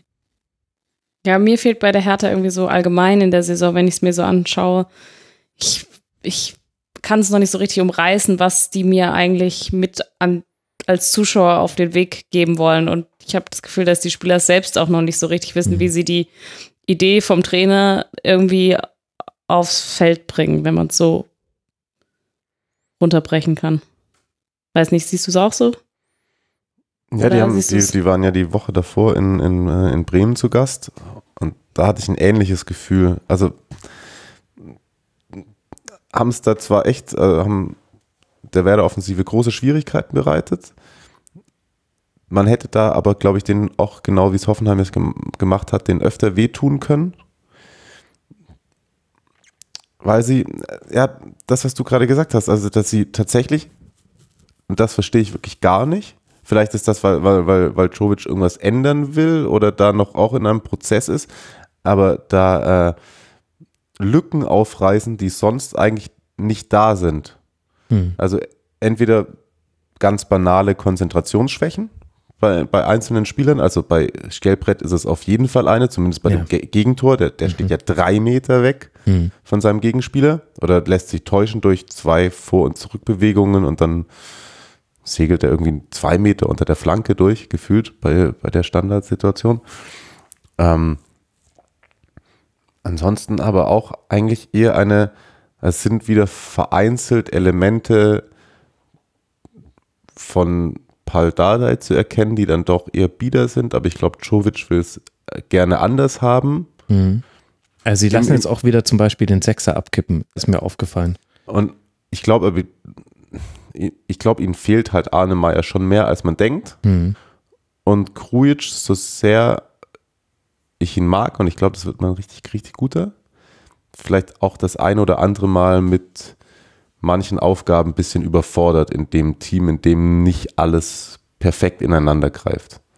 Aber kommt da jetzt nicht Hertha viel zu negativ weg? Denn eigentlich hatte ja Hertha also eine, eine so gute Anfangsphase, da kann man sehr gut in Führung gehen. Dann kommt man zurück durch auch sehr schöne, schöne Treffer, die man da erzielt hat. Kann man auch nochmal kurz über das Abwehrverhalten von Hoffenheim an der Stelle auch ganz gut sprechen. Und dann hatte Hertha ja wirklich auch noch daran anschließend große Chancen. Also reden wir jetzt Hertha nicht auch vielleicht ein bisschen schlecht? Aus welchem Grund auch immer. Ja, vielleicht eher im Gesamtkonzept als jetzt in, de, in dem Spiel. Und dann ist aber so, dass das Spiel dann am Ende mit dem Ergebnis, was da steht, das Gesamtkonzept widerspiegelt. Mhm. Du hast recht. ja, ich weiß es nicht. Vielleicht, vielleicht bin ich da jetzt auch äh, davon gelenkt, dass in der letzten Schlusskonferenz äh, von einem Kommentator äh, das sehr kritisiert wurde, wie wir eben genau dieses Spiel in Bremen besprochen haben. Ich meine. Aber das Problem ist doch, am Ende steht, also ich, ganz mhm. rational, steht, am Ende steht ein 3 zu 2, nachdem du 0-2 zurücklagst. Klar kannst du dich, kannst es positiv sehen und sagen, du kämpfst dich wieder zurück. Am Ende des Tages spielst du aber eigentlich gut, also bis zu Beginn besser, fängst dir dann zwei innerhalb von fünf Minuten zwei schnelle mhm. Gegentore, wo du dich wirklich mit Verlaub dämlich ein bisschen auch anstellst in, in der Verteidigung, wenn ich es so hart ausdrücke. Ne? Ja, klar. Ähm, Und dann musst du sagen, okay, klar, ja, gut, zwei Tore und dann läuft's alles wieder, dann und dann fängst du dir aber trotzdem wieder das Gegentor. Also ich finde so, es ist halt nicht Fisch und nicht Fleisch irgendwie so richtig. Und das ja aber auf Hoffenheimer Seite irgendwie auch nicht. Also ja, drei Treffer gemacht, zwei da nach, Standards. Das scheint auch ein Problem zu werden, langsam für Hertha. Diesmal waren es sieben Abschlüsse für Hoffenheim nach Standards. Man sieht irgendwie, was sich verändert hat bei Hoffenheim, seitdem Kramaric jetzt wieder mit dabei ist. Der hatte auch in dem Spiel wieder sechs Schüsse, fünf davon kamen aufs Tor. Unglaublich. Also der tut den sehr gut, wenn man sich dran erinnert, in welcher Schlotflinten-Manier Hoffenheim in dieser Saison schon aufs Tor geschossen hat. Oder zumindest grob in die Richtung des Tores aber da passt eben auch irgendwie, es ist so gerade, das sind beides für mich zwei Drittelmannschaften. Zu zwei Dritteln machen sie Dinge gut, zu einem Drittel machen sie Fehler und je nach Gegner und Spielverlauf wird das unterschiedlich bewertet. Und ich habe das Gefühl, dass Hoffenheim jetzt äh, tendenziell ein bisschen zu häufig auf der positiven Seite des Spielverlaufs war für die Art und Weise, wie man gespielt hat. Sie haben halt jetzt auch einen Lauf, ne? Das hilft natürlich, also sage ich mal in Anführungszeichen, hilft natürlich auch. Dann gewinnst du halt so ein Spiel, was der Hertha gerade sozusagen noch hatte Hertha abgeht. tatsächlich aber davor ja auch so eine Aaslauf zumindest. Ja. Aber ich glaube, Kramaric ganz entscheidend, weil tatsächlich, glaube ich, wenn er nicht da gewesen wäre, teile ich auch deinen Eindruck mit diesem eher mal vielleicht zu sehr auf der positiven Seite. Ich glaube, wenn er jetzt irgendwie noch mal vier Wochen länger ausgefallen wäre, hätten wir tatsächlich wahrscheinlich die erste Trainerentlassung in Hoffenheim gehabt. Uh, der Mayo, ey, du legst dich heute aber wirklich, äh, lehnst dich heute sehr aus dem Fenster. Ed Remidem heißt er auf Twitter, liebe Hörerinnen und Hörer. Kommt alle her, ja. Nein, aber, ja, aber also hat ihm schon so ein bisschen den, den Hintern gerettet. Also weil Ja, auch wenn da jetzt ein Umbruch stattfindet, ist ja, zieh den die drei und die drei Punkte davor irgendwie ab und dann stehen die da, wo du jetzt tatsächlich irgendwie sagen würdest, ein, ein finanziell gut aufgestellter Verein aus Sinsheim äh, hat, andere Ansprüche. Oder nicht? Also Ja, also ich weiß jetzt ehrlich gesagt nicht, ob ich davon ausgehen würde, dass man da dann gleich am Trainer zweifelt, weil Hoffenheim bisher da eigentlich aufgefallen ist, dass man schon eher zu lang an Trainern festhält. Fast. Also auch wenn es richtig brenzlig wird, erinnern wir uns mal an Markus Gisto zurück. Ich meine, das ist, das wirkt halt, als wäre das irgendwie im Kreidezeitalter geschehen, aber es hat auch erst ein paar Jahre Die her. gibt's ja bei Hoffenheim. ja, stimmt, genau. fair enough. Also, und ich finde, es ist ja auch nicht nur grammar, grammarisch. Also ich finde, dass man bei Sko immer mehr sehen kann, dass der, dass der wichtig für die ist, nicht nur bei Standards. Ich finde, dass Sebastian Rudi ist nicht mehr wieder zu erkennen zum FC Schalke 04 Sebastian Rudi, den Hat man aber auch da bei gesehen Hoffenheim hat. am Anfang eine schwache Phase. Genau, aber jetzt Grillitsch wird auch wieder ein bisschen besser. Ja. Genau, vor allem die Abstimmung zwischen den beiden ist ganz gut. Also äh, da gibt es schon so einzelne Punkte, an denen man anknüpfen kann, aber du kannst halt auch immer, also zu zwei guten Punkten findest du halt einen, wo du sagen kannst, an der Stelle muss man sich auch noch verbessern, deswegen zwei Drittel Mannschaft. Und dann, mein Gott, wir reden hier über den Tabellen 10. mit 14 Punkten und den Tabellen 11. mit 11 Punkten und selbst wenn man erst ab dem 10. Spieltag auf die Tabelle gucken soll, so arg viel wird sich da jetzt nicht mehr drehen. Und, und irgendwie passt es aber auch. Sie, sie sind beide quasi Durchschnitt der Liga, aber kein, kein langweiliger Durchschnitt. Das ist vor allem für Hertha-Fans äh, die gute Nachricht, weil Durchschnitt war man da jetzt schon sehr häufig. Es passiert halt jetzt mehr und trotzdem ist man aber punktetechnisch in der Ja, man Mitte. muss halt dann jetzt, das, solche Spiele müsste man dann halt zumindest mit einem Unentschieden, wenn nicht dann mit einem Sieg halt mal mit vorheimischen Fans. Ah, Es war ja auch drin. Also das, Ja, ich sage ja eben, aber ich, ich sage ja nicht, dass es nicht drin war, sondern ich sage nur, du musst es dann halt auch zu Ende spielen. Ich weiß aber auch nicht, wo der geneigte Hertha-Fan sich am Ende gerne sehen würde. Nach 34 Spieltagen Also- gerade. Anspruchsmäßig. Auf dem Rasen bei einer Meisterfeier. Naja, ich glaube Nee, in der Europa dachte, League. das sind die FC-Fans. In der Ja. Europa League, oder? Naja, zumindest. Echt? Ich glaube tatsächlich, für, dass Ich glaube, für mit dem Hertha äh, gerade die Art und Weise, wie man spielt, wichtiger ist als das Ergebnis, weil man natürlich im, im Bestfall einer eines Saisonverlaufs kannst du im internationalen Geschäft landen, aber ich glaube, dass jeder in der Bundesliga sieht, dass es einfach sechs, sieben Mannschaften gibt, die wirtschaftlich einen so großen Vorsprung gegenüber allen anderen haben. Also halt in unterschiedlichen Abstufungen, aber insgesamt sind die noch so weit vor allen anderen, dass quasi einer bis zwei Vereine von denen müssen patzen, damit du die Möglichkeit hast, reinzurutschen. Ja, du musst halt auf die Lücke hoffen. Genau, und wenn jetzt jemand passen sollte, dann hättest du eine vergebene Chance. Aktuell entwickelt sich diese Saison aber nicht so. Die Saison entwickelt sich so, dass die beiden Mannschaften pat- Patzen, die äh, vorangegangen sind in den letzten Jahren und vielleicht mit zweieinhalb, wenn man Leipzig irgendwie noch einmal zur Hälfte mit reinrechnet. Aber ansonsten punkten alle relativ solide. Und das heißt, für Hertha gibt es auch gerade gar kein offenes Fenster, in das man reinrutscht. Und deswegen ist, glaube ich, eher wichtig, wie spielt man, weil da wollte man eine Veränderung im Vergleich zum Dardai-Fußball. Und da finde ich, gibt es halt Anlass äh, zu Hoffnung. Es gibt aber auch wirklich viele Dinge, die auch noch nicht passen. Ich finde, es ist halt einfach noch diese Findungsphase, die halt vielleicht bei der Hertha einfach ein bisschen länger dauert, weil man lange unter Dardai äh, trainiert wurde. Und jetzt sozusagen ist man ja als geneigter Hertha-Fan wohl auch, glaube ich, einfach froh, dass Dardai jetzt weg ist und ein neues Spielsystem kommt oder zum Mhm. Großteil. Und jetzt muss man halt schauen, dass man dieses, dass man jetzt da irgendwie mit dem neuen Trainer dann am Ende auch zusammenkommt und das dann auf, äh, aufs Feld bringt. Und ich finde, da ist halt einfach sehr immer unterschiedlich. Manchmal funktioniert sofort mit einem neuen Trainer und manchmal braucht man halt einfach noch ein bisschen mehr Zeit. Und ich finde, das sieht man bei der Hertha. Ja, das stimmt. Wobei der ja nicht mal richtig weg ist, ne? Der ist ja, bei jedem Heimspiel ist er da. Ja, aber das ist doch sehr ist sympathisch, wirklich oder? cool. Ja. Irgendwann versteckt er sich im Hertinho-Maskottchen oder so. Das- Woran wir das wohl merken würden. Wenn er, in, wenn er in 17, an 17 Spieltagen in jeglichen Highlight-Schnitten aufgetaucht ist, ah, und auch der Ex-Trainer ist da, schönes Halbzeitbild, klasse. Ich frage mich immer, wie die, wie die Kameramänner da dann arbeiten, denen gesagt wird, also irgendwo Block D sitzt Pardadei, viel Erfolg, aber wir Vielleicht brauchen sein- das Schnittbild. Oder er sagt vorher Bescheid selber. Ja, ich bin Ja, heute wieder Foto da. von der Genau. Karte. Genau, heute, heute habe ich die Christoph Daum-Krawatte aus Sky 90 an. Ihr könnt mich leichter finden. Für Hertha BSC werden, glaube ich, also es würde zumindest gut tun, jetzt mal wieder in Heimspielen gut zu spielen. Nicht nur fürs Gefühl, sondern auch, weil die Heimspielgegner in dieser Resthin-Serie noch sind Leipzig, Dortmund, Freiburg und Gladbach. Das heißt aktuell die äh, Plätze 3, 5, 6 und 1 der Liga. Da könnte also in den Heimspielen, wenn was geht, dann kann man da irgendwie den Funke überspringen lassen. Direkt geht es jetzt aber erstmal weiter mit einem Heimspiel gegen Dynamo Dresden im DFB-Pokal, bevor man dann auswärts, also auswärts in Anführungszeichen, bei Union antreten wird. Hoffenheim spielt jetzt dann in Duisburg und dann zu Hause gegen Paderborn bevor man dann sich mit Köln, Mainz und Fortuna Düsseldorf messen darf. Das heißt, Paderborn, Köln, Mainz und Düsseldorf die nächsten Gegner von Hoffenheim und da könnten ja vielleicht die Punkte dann runterfallen, die einen ein bisschen nach oben schieben in der Tabelle. Hoffenheim Paderborn ist sogar ein Freitagsspiel. Das wird ein Kracher auf der Zone. Bist du eingeteilt, Mario? Ja. Best Case, das äh, Quote.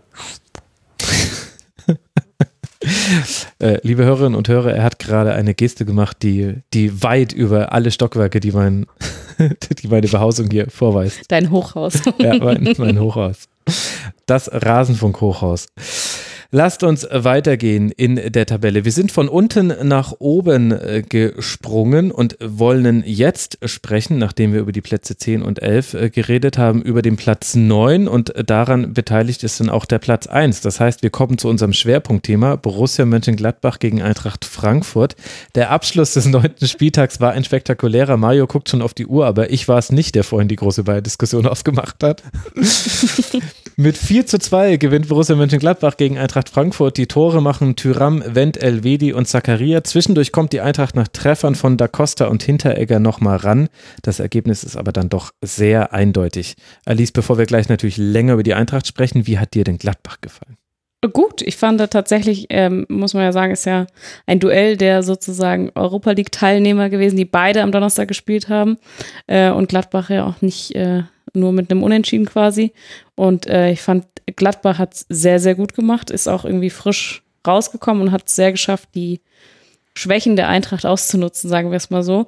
Ich finde, ähm, das Einzige, was sie sich vorwerfen müssen, ist, dass sie es nicht, den Sack nicht früher zumachen. Also wenn es zur Halbzeit 2-0 oder 3-0 steht, kann sich die Eintracht erstmal nicht beschweren. Und dann ist, glaube ich, auch der äh, 2-0 stand ja, äh, 3-0 steht, ähm, dann äh, ist der Drops ja auch dann irgendwie, ich liebe diesen Satz, der ist ganz Glas. offensichtlich.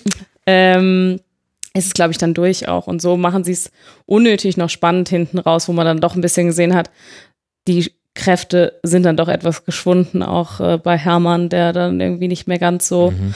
äh. Kostic wieder genau. Sie haben, eigentlich haben sie es voll gut gemacht, dass sie äh, Kostic aus dem Spiel genommen haben, wo man ja schon auch sagt, das ist jetzt kein Geheimnis, dass das mit einer der wichtigsten Faktoren im Eintracht-Spiel ist. Ähm, und den halt einfach kalt zu stellen. Und dann gab es diese Phase, wo sie es nicht mehr geschafft haben, wo das dann sofort ähm, die Eintracht äh, dann auch wieder offensiv stärker wurde.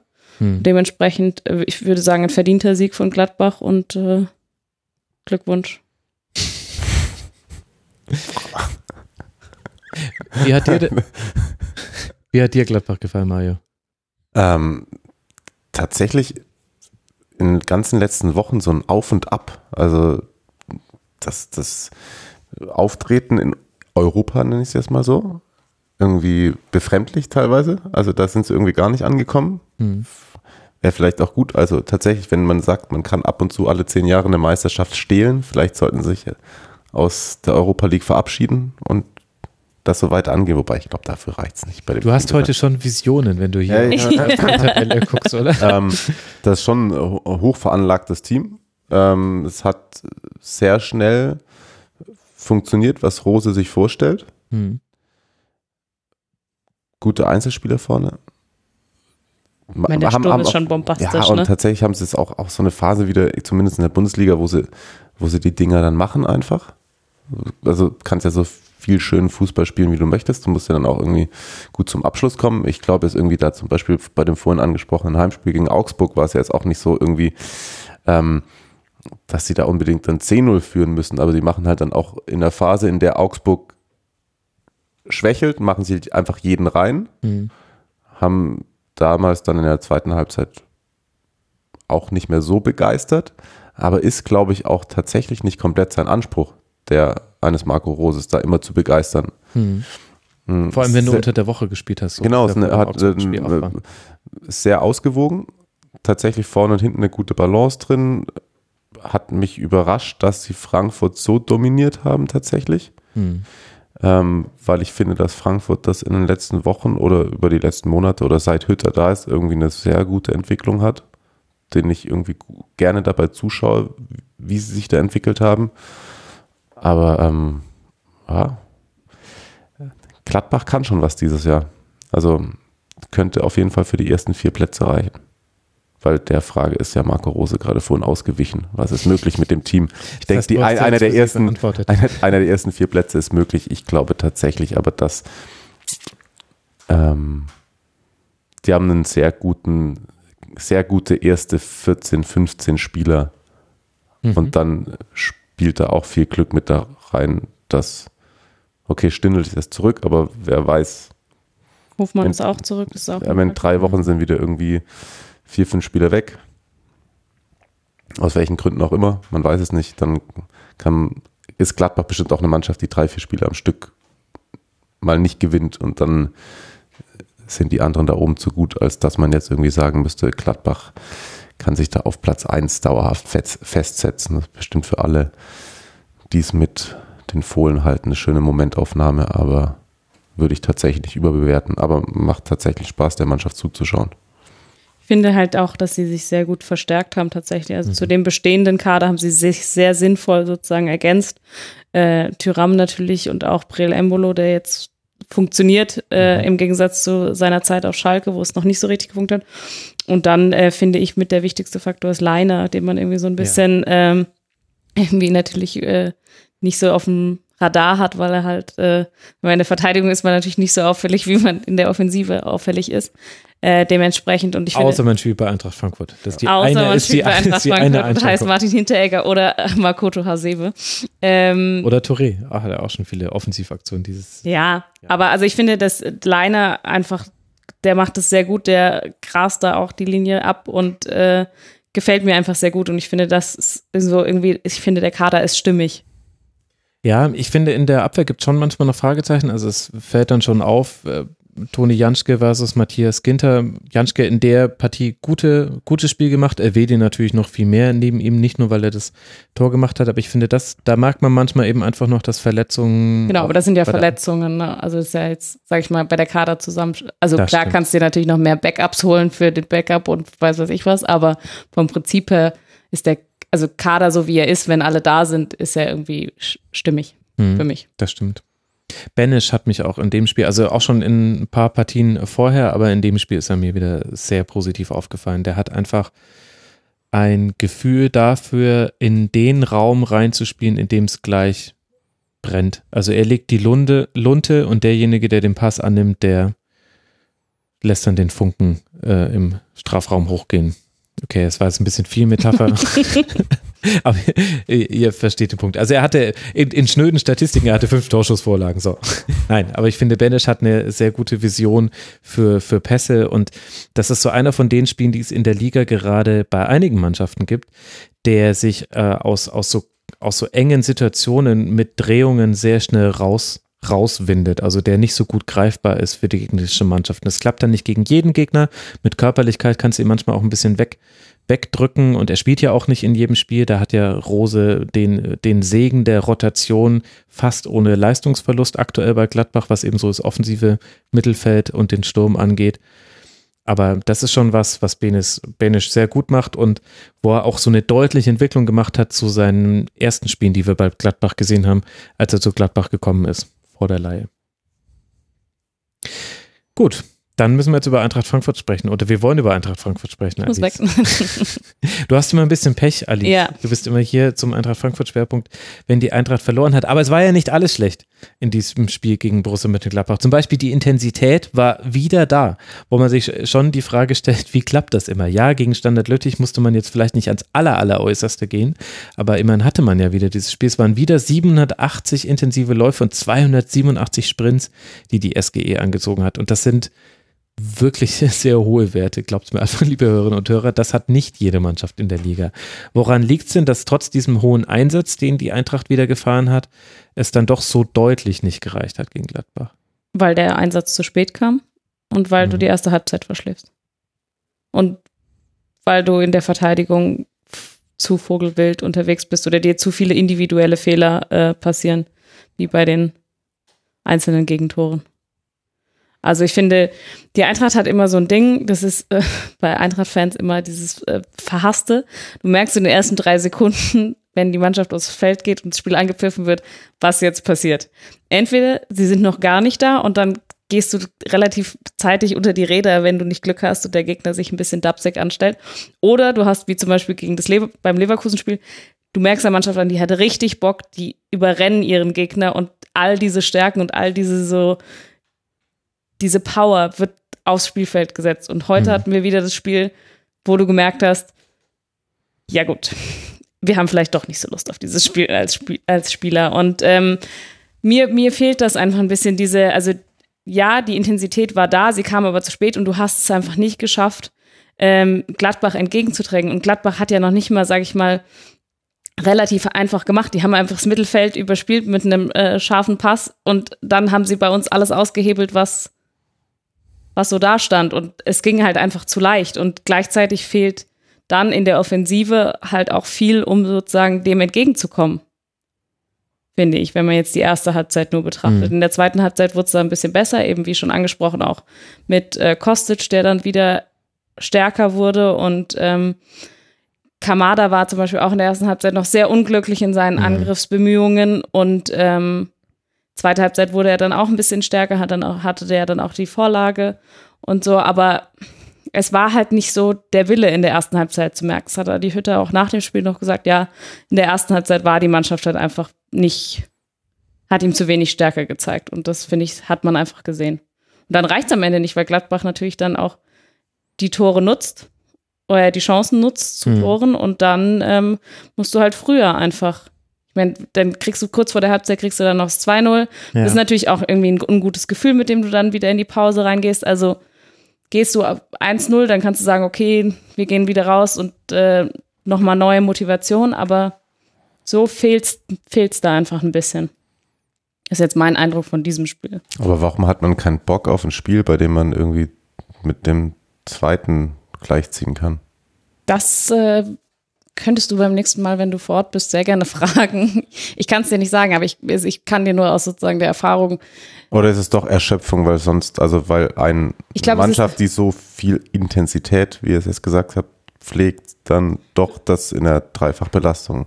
Ich glaube, es ist nicht der, ich glaube, es ist nicht die Lust auf das Spiel, sondern ich glaube, es ist sozusagen der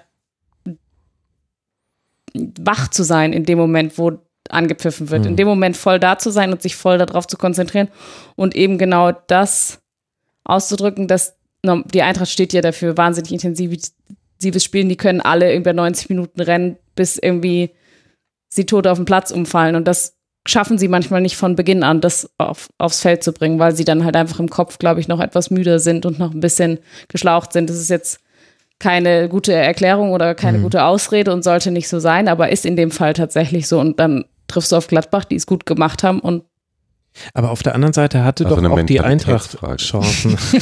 ja, da schalten wir gleich noch Marco Reus dazu, das sollte aber eine Überraschung sein. aber auf der anderen Seite hatte ja die Eintracht auch in der Phase, wo du sagst, dass es vom Kopf her nicht gestimmt hat, hatte man ja auch Chancen. Also in der neunten Minute hatte Kostic einen langen Ball von Abraham auf Kamada geflankt, der ein bisschen in Strauchen gerät und dann ein bisschen unglücklich am Ball vorbei segelt. Ihr müsstet gerade den Gesichtsausdruck von der Alice sehen, liebe Hörerinnen und Hörer. weil das ist ja Weiß auch keine nicht. Chance. Also ich mein, Doch, natürlich ist es eine Ja, Chance. Es wär- wenn die Flanke ankommt, was ja bei äh, Kostic häufiger der Flanke Fall ist ankommt, beim ja. normalen Menschen, dann, dann, dann wäre das eine große Chance gewesen. Oder es gab die Szene, wo äh, Da Costa Wendt ins Gesicht trifft und es kurz aussah wie Hand. Okay, gut, ich gebe zu, während ich das vorgelesen habe, wurde mir klar, das ist kein gutes Beispiel dafür. Abort the mission. Äh, Pacienza hatte einen Kopfball, den, den, den Sommer geklärt hat. Also, was ich damit sagen will, ist, es ging halt hin und her. Es ging halt mehr hin als her, aber es gab auch das Her. Meine Güte, was, ist heute mit mir los? wow. Und äh, also mir ist das irgendwie, Dir ist es zu leicht. ja, beziehungsweise ich glaube, irgendwie kann ich auch, könnte ich, also ich kann es nicht nachvollziehen. Weil es eben. Dass ich also, diese Meinung habe oder Na, dass, nee, nee, dass nee, nee, so nee. Da, ähm, man, hat ja, man hat ja durchaus gesehen, dass da einfach ein paar Prozentpunkte gefehlt haben. Aber ich kann halt nicht nachvollziehen, warum das in einem Auswärtsspiel bei Gladbach der Fall ist. Ich könnte das sehr gut nachvollziehen, wenn du, Entschuldigung, aber wenn du in Düsseldorf spielst oder in Paderborn oder dann, okay, alles klar, verstehe ich. Du hast gerade noch Standard Lüttich besiegt. Da ist natürlich alles, was danach kommt, schmeckt einfach ein bisschen fad. Das ist ja völlig klar. Ja. Aber halt in diesem Spiel bei Hallo, mittlerweile sind wir auch ein großer in der Europa League. Das heißt, Standard Lüttich ist für uns. Bei, bei Borussia Mönchengladbach auswärts ist natürlich auch nochmal ein besonderes Thema, auch nochmal bei der Eintracht, weil eben halt auch die, die, die Heimspiele so eine besondere Intensität nochmal mitbringen, auch von den Drängen her. Aber ich, ich bin mir nicht sicher, ob dann nicht vielleicht noch zwei Sachen halt schon mit dazukommen, dass, dass die Eintracht nicht gleich mit Rückenwind ins Spiel startet, aber dass dann schon der Faktor noch mit einberechnet werden muss, dass man zum einen auf einen sehr guten Gegner getroffen ist in dem Spiel, der das auch sehr systematisch bespielt hat, was dabei bei der Eintracht nicht äh, geklappt hat und vor allem halt einfach Kostic aus dem Spiel genommen hat. Also insgesamt hatte die Eintracht sechs erfolgreiche Dribblingversuche in diesem Spiel das äh, zeigt schon, man hat ganz gutes Tempo rausgenommen über den Flügeln, weil darüber ist äh, die Eintracht gefährlich. Und das äh, Zweite, was aber dann vielleicht noch mit dazu kommt, ist, dass halt die Mittelfeldzentrale in dem Spiel mit So, Rode und Fernandes, dass die nicht funktioniert. Und das hat aber dann für mich weniger Einstellungsgründe, als dass ich einfach finde, da ist eine Unwucht drin. Mit, mit dem Ball und gegen den Ball. Mit dem Ball ist es so, dass du die Zentrale nicht brauchst, weil man über die Flügel spielt oder mit dem langen Ball nach vorne auf Paciencia. Wäre aber halt schon vielleicht nicht schlecht, hin und wieder auch aus der Zentrale dann was zu kreieren. Und gegen den Ball weißt du ja eigentlich ganz gut, was mit Neuhaus und Benisch auf dich zukommt, nämlich Leute, die halt so in den Halbraum reingehen und dann daraus versuchen, den Ball entweder auf den Flügel rauszuspielen oder am liebsten noch stecken sie ihn irgendwie durch. Und auch das hat man nicht wirklich verteidigt bekommen. Und das ist für mich dann aber eher eine Frage, wie eben das Frankfurt Mittelfeld aufgestellt ist und weniger eine Frage, wo ich sage, sind sie jetzt irgendwie innerhalb der ersten drei Sekunden voll draufgegangen. Ja, das war jetzt auch eher nur so als sozusagen Gefühl für das Mhm. Spiel, was sozusagen einem mitgegeben wird, worauf man als Fan, glaube ich, häufig einfach achtet aus Eintracht-Sicht. Ich, vielleicht ist es auch eher so, dass es ein abwartend ist und einfach mal zu gucken, okay, was gibt, was bringt mir denn der Gegner gegenüber? Der kommt auch aus der Europa League, kommt der mir auch mit der, also so ein bisschen einfach ein bisschen ruhiger anzugehen, ist ja auch verständlich. Ich, Vielleicht kann halt auch Eintracht Frankfurt einfach nicht abwarten. ja, ja. weiß ich nicht. Also sich zurücklehnen und mal einen Gegner kommen lassen, ist jetzt tatsächlich eher nicht so das, was ich mit Eintracht Frankfurt verbinde. Genau, aber vielleicht will man halt das auch dann irgendwie mal versuchen und es geht dann da halt schief. Ich finde, die, das Mittelfeld ist eh so ein sag ich mal, großes Thema, weil mir fehlt das offensive Mittelfeld, wo sozusagen die, Mhm. mir fehlt der kreative Kopf, mir fehlt da die Kreativzentrale, um halt auch mal die Außen zu entlasten, wenn du eben, so wie jetzt in dem Spiel, einen, nicht funktionierenden oder nicht äh, aktiven Kostic hast. Mhm. Und äh, ja, ich meine, Rode ist, ist normalerweise ein Abräumer und der ist aber auch zur Halbzeit ausgewechselt worden. Ich weiß nicht, ob da irgendwas Verletzungs- oder ob es tatsächlich ein taktisches Mittel war. Ähm, ich glaube, der ist halt, der hat halt einen schwarzen Tag erlebt, ja. Aber normalerweise würde ich behaupten, dass Rode schon einer von denjenigen ist, der einfach sich eben in genau diese Räume äh, reinbewegt und auch mal denjenigen, den ballführenden Gegenspieler einfach mal umsenzt oder freundlich vom Ball trennt.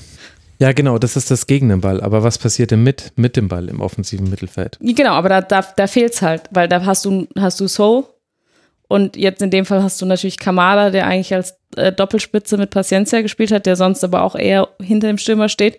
Du hast natürlich aber, du hast halt niemanden, der kreativ dir außer Flanken sozusagen irgendwas mit im, im Spiel. Kreativ außer Flanken. Bei, bei der Eintracht darf man das sagen. Die haben eine hervorragende Flankenquote. Auch wieder in dem Spiel. Vier von elf kamen an bei Kostic, vier von sieben bei Da Costa. Ist in Ordnung. Ich habe das erlaubt. vorher abgesegnet, dass ich das sagen Ja, genau. darf. äh, aber, Wir haben auch äh, das Spiel aber, zusammen verfolgt, also du wusstest doch quasi. Okay. Aber, aber sieht die Spielweise Hütters diesen Kreativen vor? Ja, eigentlich nicht, oder? Ja, aber du müsst, das ist doch dann Plan B, oder? Also du musst ja dann Plan B dir überlegen, wenn du über die, also wenn du über die Seiten nicht kommen kannst. Ist halt oft Und- der lange Ball. Genau. Ich. Ja, Und deswegen dann- sind wir Neunter. Hey. Ähm. Und dann hast du, ja, aber dann hast du jetzt zum Beispiel in dem Spiel hast du einen Kamada, der jetzt nicht der größte ist für die langen Flanken, wie man bei Max Chance, ich meine, Sie hat große Anführungszeichen in die Luft gezeichnet, liebe Hörerinnen und Hörer.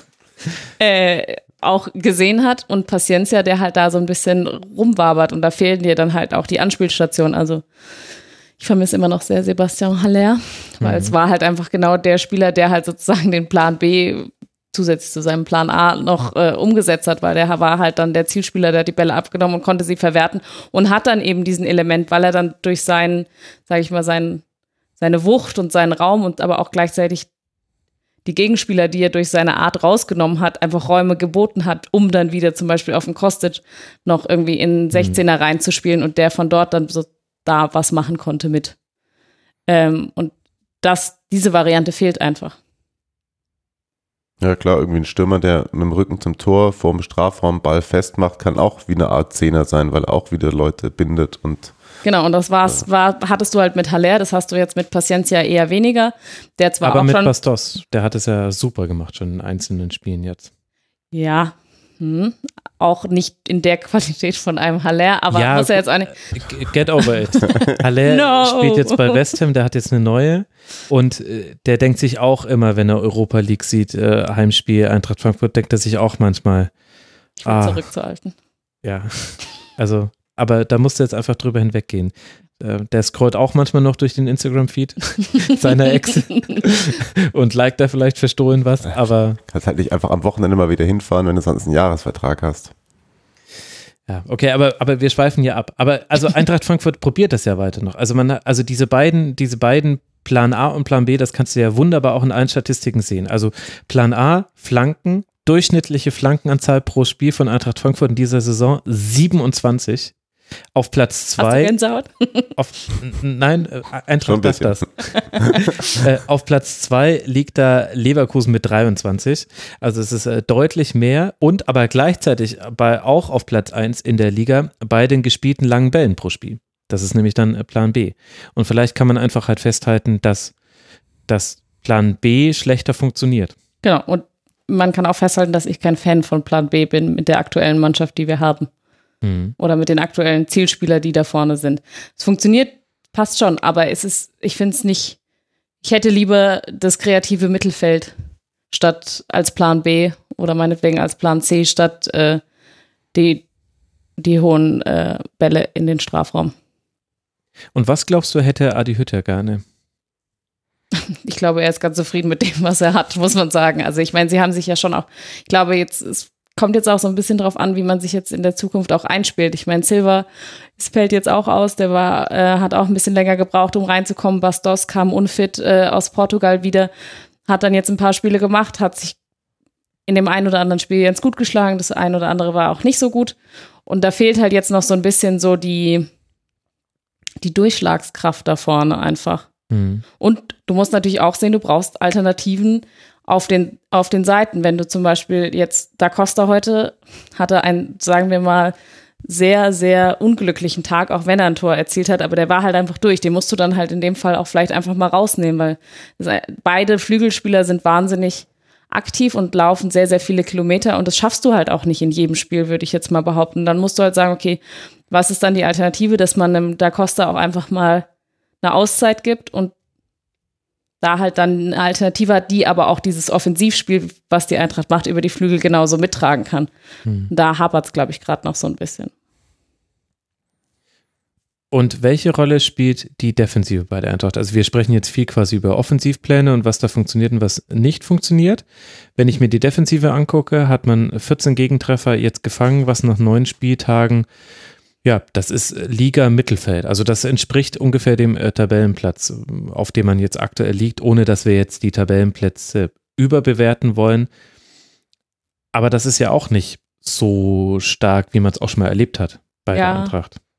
Aber es ist auch relativ viel Bewegung in der Defensive aufgrund von Verletzungen, mhm. muss man natürlich auch sagen. Also es ist, äh, es fehlt so ein bisschen. Jetzt gerade hast du quasi die ursprüngliche Standard- äh, Defensive mit Abraham, Hasebe und Hinteregger. Ja. Du hast aber einen Abraham, der sich sehr häufig verletzt, weswegen du dann mit einem Touré spielst, der aber jetzt auch verletzt ist und länger ausfällt. Dann hast du noch einen Endika und also da ist sehr viel Bewegung drin. Du mhm. hättest dann noch einen Fallett, der aber auch, sag ich mal, in den letzten zwei Jahren genau ein gutes Spiel gemacht hat und ansonsten ähm, du, du hast halt, ich, es fehlt so ein bisschen so die die Souveränität und auch die Abstimmung zwischen den einzelnen Abwehrspielern. Und ich finde, jeder von denen ist gut, mhm. aber jeder ist auch immer für einen Bock gut.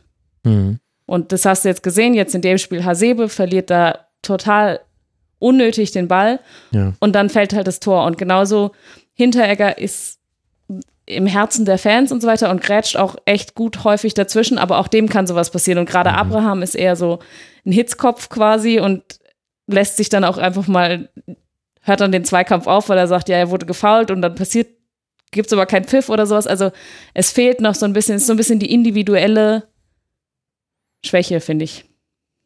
Wo du einfach, ich finde, sie ist nicht so solide noch, die Abwehr, aber kann eben auch aus den unterschiedlichen Konstellationen liegen. Macht das Sinn? Ja, klar. Also ja, das ergibt auf jeden Fall Sinn. Vor allem, wenn man ja sieht, dass die Abwehr bei Eintracht Frankfurt ja auch mehr spielen muss, als eine normale Abwehr es tut. Also wenn du eben ein Touré bist oder ein Hinteregger, Abraham würde ich ein bisschen einklammern, weil der macht es nicht so intensiv. Aber dann hast du eben nicht nur deine Defensivaufgaben, sondern deine Aufgabe ist auch, wenn vor dir der Verrückte, nämlich der Costa oder Kostic, nach vorne rückt, dann rückst du bitte hinterher. Und entweder rückst du ein oder du hinterläufst, je nachdem, was der macht. Orientier dich einfach an dem, um den Rest kümmern wir uns.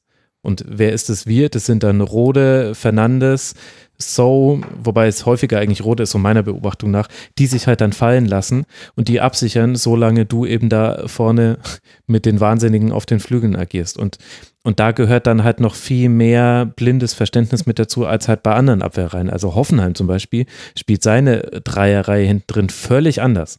Also da ist das höchste der Gefühle, dass ein Kevin Vogt mal andribbelt oder ein Benjamin Hübner mal nach einer verteidigten Standardsituation noch einen kurzen Moment vorne bleibt. Aber ansonsten sind die stockkonservativ hinten drin. Und das kommt halt, vielleicht bist du dann halt bei dieser Art der Auslegung der Dreierkette, die ja ein Unikat ist in der Liga, auch besonders dafür anfällig, wenn du eben diese personellen Wechsel hast. Wie siehst du denn als sozusagen Außenstehender die Defensive von der Eintracht? Die Defensive.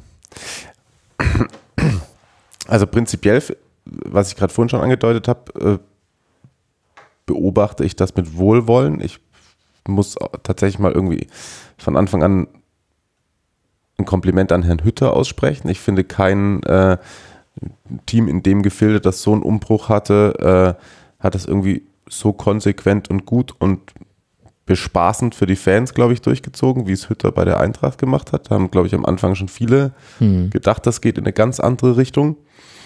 Ähm, tatsächlich ist wahrscheinlich der insgesamte Social Hype um Martin Hinter, Hinteregger besser als seine, äh, seine Punkte bei FIFA oder sonst so. Ich glaube, der stößt schon an seine Grenzen Hm. zeitweise. Ähm, gepaart mit dem, das, was du gerade gesagt hast, dass dann immer irgendwie die, das defensive Mittelfeld mit hinten aufräumen muss, wenn die da draußen äh, mit unterwegs sind, mit den Verrückten, in Anführungszeichen. Äh, das ist ja auch, ja, okay, Phrase, aber Schuster bleibt bei deinen Leisten, so das funktioniert ja bis zu einem bestimmten Punkt, aber du kannst natürlich auch Leute, die dann das nicht unbedingt als ihre alltägliche Arbeit äh, ansehen, auch mit solchen Sachen überfordern. Und ich glaube, das siehst du manchmal auch. Du kannst Mhm. schon die Defensive der Eintracht mit ein, zwei schnellen Pässen auseinanderhebeln, wenn du es geschickt anstellst und wenn du irgendwie nicht selber zu viel Angst davor hast, wieder in ihren ähm, Gegenlauf äh, zu fahren. Genauso ist es aber auch vorne, dass so gut es manchmal funktioniert, ist schon auch, die sind zwar gut, die Flanken, aber sie sind schon sehr berechenbar. Hm. Also ich glaube, gegen Werder sind geflankt, geflankt, geflankt, geflankt, geflankt, geflankt und es ist tatsächlich eigentlich nie was passiert. Das war aber auch der Peak-Flanke. Also das waren Ja. 49 Flanken und 14 geblockte. Ja. Flankenstatistiken habe ich immer, äh, Überragend, von meinem das Tattoo am, am Innenarm einfach ab. Ähm, aber prinzipiell, also das, was ich am Anfang gesagt habe, glaube ich, macht Hütter einen sehr, sehr guten Job bei der Eintracht. Ist in allen Köpfen drin, auch in denen der Spieler, die frisch dazugekommen sind. Silva finde ich einen überragenden Transfer, Hm. so wie du ihn bekommen hast. Verstehe ich nicht. Äh, der wird froh sein, dass er nicht mehr bei Milan ist gerade. Tatsächlich, Rebic, sorry for him, but Free Rebic. Ja. Oh. ähm, aber ich glaube trotzdem, dass wenn wir uns jetzt die Tabelle anschauen, da werden wieder alle Freudensprünge machen, wenn denn dann am Ende der Saison durch irgendeine Konstellation Platz 7 reicht für Europa, wenn dann Frankfurt nächstes Jahr wieder dabei sein sollte. Oder ihr müsst halt die Europa League gewinnen. Wobei, dann ist man in der Champions League dabei, oder? Dann ist man in der Champions League. Ah, wobei, ich glaube, das wäre zu viel für alle. Für wen meinst du jetzt mit alle? Eben. Ja, Vielleicht Also ich glaube halt, um da vorne wieder mitzumischen, musst du halt so Spiele wie jetzt eben gegen Gladbach, da musst du halt es mal schaffen, nach dem überzeugenden, ja, vorwiegend überzeugenden Sieg gegen Leverkusen, das dann auch ins Spiel gegen Gladbach mit umzumünzen und dort halt dann deine drei Punkte mitzunehmen. Und dafür reicht es halt aktuell noch nicht, weil da die Konstanz einfach noch nicht da ist. Aber gegen Leverkusen waren tatsächlich einfach auf einzelnen Positionen äh, hatten die halt Mismatches, wie man jetzt irgendwie, also, also Mitchell Weiser, der weiß ja bis heute nicht, was er an dem Tag gemacht hat. Ob der überhaupt in Hat ja aber Frankfurt auch nur anwesend war. 38 So, ja, ja, aber tatsächlich, und nach den 38 Minuten war das Spiel halt entschieden. Ja, ja. Ja, Und jetzt heute Renault hat es dann zugehalten, das Spiel. Genau. Also wollen wir Ja. nicht vergessen, war 2-0 Ja, ja. dann in der zweiten Halbzeit. Ja. Und, Deswegen habe ich ja vorwiegend überzeugende Leistung gesagt. aber glaubt tatsächlich, dass einfach jetzt gerade aktuell Gladbach die bessere Mannschaft ist. Ja, ja, Also ich habe zwei Thesen zur Eintracht. Die erste These ist, steile Thesen. Hm, weiß ich nicht. Bin ja nicht so bekannt für meine Steinthesen. Das macht ja heute eher Mario. Ja, also die werden nicht in die Champions League kommen, aber die hier werden Zweiter. Wenn Also- ich schon mal da bin, das, das Ja, muss nee, ja, nee, das muss was alles gut, bleiben. ey. Alles, alles raushauen. Das ist hier schon korrekt so. Also, zwei Thesen. These Nummer eins. Ich glaube, die Eintra Eintracht Frankfurt ist eine Premier League-Mannschaft, die in der Bundesliga spielt. Mit allem Positiven und Negativen, was das hat. Weil die, weil die eine Wucht haben, die unerreicht ist für die Liga und weil das aber gegen manche, vor allem clevere Gegner, manchmal auch einfach nicht reicht. Und Gladbach, fand ich, war clever, obwohl Ja. sie gleichzeitig auch noch dumm waren. Also sie hätten, aber sie, weil sie hätten es früher noch dicht machen können, Ja. so würde würd ich sagen. Aber ansonsten waren die einfach clever. Und die zweite These ist, dass ich glaube, dass Eintracht Frankfurt, die allerwichtigsten Spieltage für Eintracht Frankfurt sind die letzten fünf in der Liga. Mainz 05, Hertha BSC, Schalke 04, der 1. FC Köln, der SC Paderborn. Sch- Wenn du es zweimal schaffst, in der Hinrunde und in der Rückrunde, da einen Lauf zu haben, dann saugst du dich rein, wohin auch immer. Ja, sind jetzt alles nicht unbedingt Mannschaften, die der Eintracht liegen, würde ich mal sagen. Also ich bin jetzt mal sehr gespannt, wie es jetzt zum Beispiel gegen die Bayern wird. Mhm. Das äh, kann ich mir vorstellen, kann noch ein spannendes, Es könnte sehr gut werden aus Sicht von der Eintracht. obwohl die Eintracht noch nie, wenn man gedacht hat, es wird sehr gut gegen die Bayern auch abgeliefert hat. Äh, Hey, der- der Fallrückzieher von Christoph Preuß, wobei da dachte man nicht, dass es gut Ja. wird. Ja. Oder die beiden Fehler von David Alaba. Miro Klose macht in der ersten Halbzeit noch das 1 zu 0 und dann, da war ich sogar im Stadion, im Eintracht-Block. Okay, wir- ich schweiße ab. Ich Was? schweiße Im ab. Eintracht-Block. Im Eintracht-Block, ja. Äh, ein, ich bin eine verirrte Biografie. Und den Premier League-Vergleich, der gefällt mir. Ich finde, das passt sehr gut. Ich würde auch gern die Eintracht in der Premier League sehen. Da habe ich heute beim Spiel Liverpool gegen Tottenham, was ja so ein bisschen nebenher lief, gedacht. Also gegen Liverpool ganz, ganz, ganz, ganz schmerzhaft für die Eintracht. Aber Tottenham, da würden die halt drüber rollen und dann wird es, es könnte auch ein 7-2 werden, aber die Tore würden komplett anders fallen, als Bayern seit die sieben Tore gemacht hat. Ja. Ja, also ich glaube, jetzt ist das große Entscheidende, ist, dass du halt dieses Überrollen halt auch noch häufiger schaffst und dich halt nicht, äh, ja, sag ich mal, so ein bisschen unglücklich anstellst, wie jetzt eben gegen Gladbach, wo ich finde, Gladbach, ich möchte das nicht kleinreden, Gladbach hat sehr, sehr gut gemacht. Dennoch würde ich behaupten, dass für die Eintracht mehr drinne war. Wenn sie sich, sage ich mal, von Anfang Mhm. an und ähm, ihre nicht vorhandenen Chancen in der ersten Halbzeit nutzen, ähm, dann, dann kannst du da wenigstens Unentschieden holen oder sonst irgendwas. Ich finde, da war schon noch mehr drin. Du musst dich halt einfach mal ein bisschen cleverer anstellen. Und da ist, glaube ich, gerade so ein bisschen so die feine Nuance zwischen den Top sechs oder sieben und dem Mittelfeld so ein bisschen. Mhm. Aber das hört sich ehrlich gesagt sehr pessimistisch an. Ja, ich bin aber auch prinzipiell eigentlich eher eine pessimistische äh, Eintracht-Beobachterin. Also es, ich bin noch nicht so richtig überzeugt von dem Konzept dieses Jahr, ob das tatsächlich auch, wie du gesagt hast, äh, bisher haben wir es ganz gut aufgefangen mit dem Umbruch und so weiter. Ich bin aber eh noch nicht überzeugt, ob das auch auf Dauer Mhm. äh, gut geht, gerade auch weil die Europa League, weil da der Effekt nicht mehr so da ist, wie er letzte Saison da war, was natürlich auch nicht möglich war, das irgendwie nochmal zu wiederholen. Aber du hast natürlich jetzt, sage ich mal, diese magischen Europapokalnächte, die hast du halt jetzt gerade nicht mehr und davon, du gewinnst zwar, aber du zerrst nicht mehr so krass davon und kriegst natürlich dann auch, kannst gegen Arsenal zu Hause verlieren, verlierst aber 3-0, kriegst da irgendwie dann doch ein bisschen auf den Senkel. Also es ist so ein bisschen, ich, letztes Jahr war es alles so harmonisch und dieses Jahr ist es mir irgendwie noch nicht so richtig, ich finde, es ist noch nicht so stimmig. Es kann aber eine ganz subjektive Meinung sein, also. Es kann auch normal sein für den Zeitpunkt, zu dem man die entscheidenden Genau. Transfers noch Und getätigt ich hat. fühle mich noch nicht so weit in der Saison von der Eintracht, als dass ich das abschließend bewerten könnte, ob es sozusagen so in diesem stabilen Mhm. Moment bleibt oder ob da nochmal ein, ein Einbruch quasi nach unten kommt. Oder die Ansprüche im Unterbewusstsein sind gestiegen und so Das oder so, ist man ich. nicht mehr ganz so glücklich. Ja, natürlich. Also das ist ja immer so bei, bei Mannschaften, die mal erfolgreich waren, dass man sie immer daran misst. Aber ich habe eben das Gefühl, weil du gesagt hast, äh, das sind Gegner, die Eintracht Frankfurt nicht liegen. Also eben das, was da eben mit Mainz, Paderborn und Köln unter anderem kommt, hinten raus.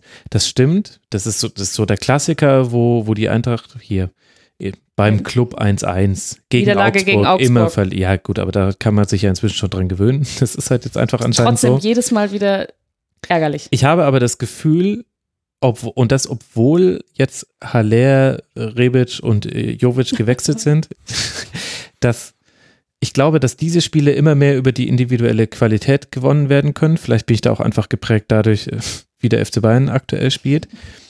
Und, und irgendwie sagten mir, habe ich einfach nur im Gefühl, dass die vielleicht sogar noch besser geworden ist. Denn ich sehe, also Mainz 05 zum Beispiel ist sehr gut da drin, Flanken zu verteidigen. Das machen Nia KT und Sajust sehr, sehr gut. Brosinski und Aaron laufen aber zum Beispiel die Flankengeber auch nie an. Wenn's Keine Ahnung warum. Ja, wenn sein muss, mit, die, mit dem Arm. Genau, wir schließen mal gerade eben den Kreis zu einer Diskussion von, keine Ahnung, von vor zwei Stunden. Aber, aber ich sehe die nicht in, in einer Etage, in einem Stockwerk mit Bastos-Köpfen. Sehe ich einfach nicht.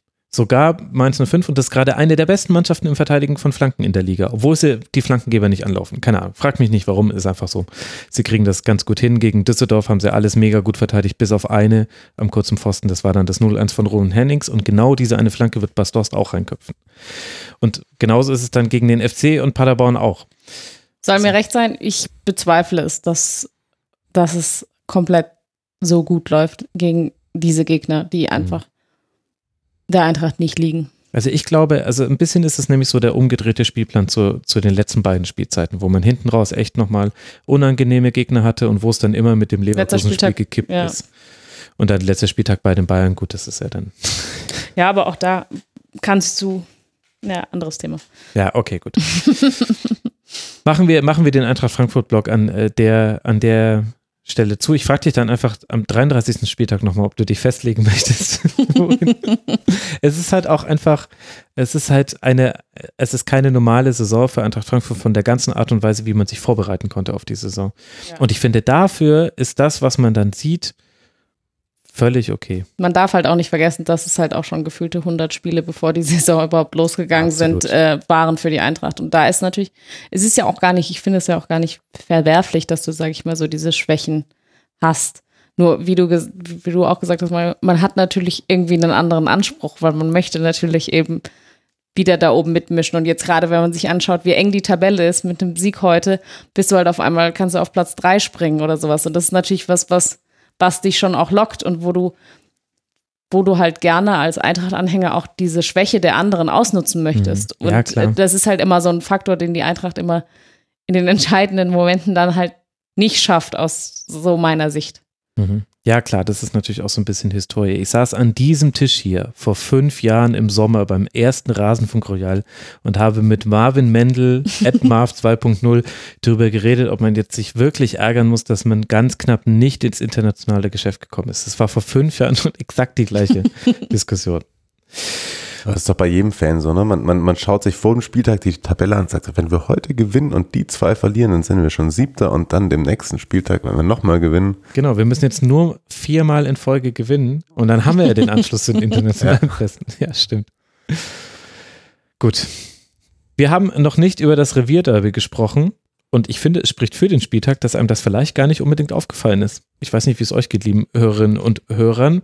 Vielleicht liegt es aber auch am Ergebnis dieses Ergebnis dieses Spiels. Unter der Woche hatte der BVB noch gegen Inter verloren. Es war also unter ordentlich Druck da vor dieser Partie gegen Schalke 04. In dem hatte dann vor allem Königsblau die Chancen. Einmal köpfte Sané an die Unterkante der Latte, einmal schoss Serda an den Innenpfosten. Wenn Dortmund gefährlich wurde, dann über Sancho, der allerdings auch viele Ballverluste im Aufbauspiel hatte.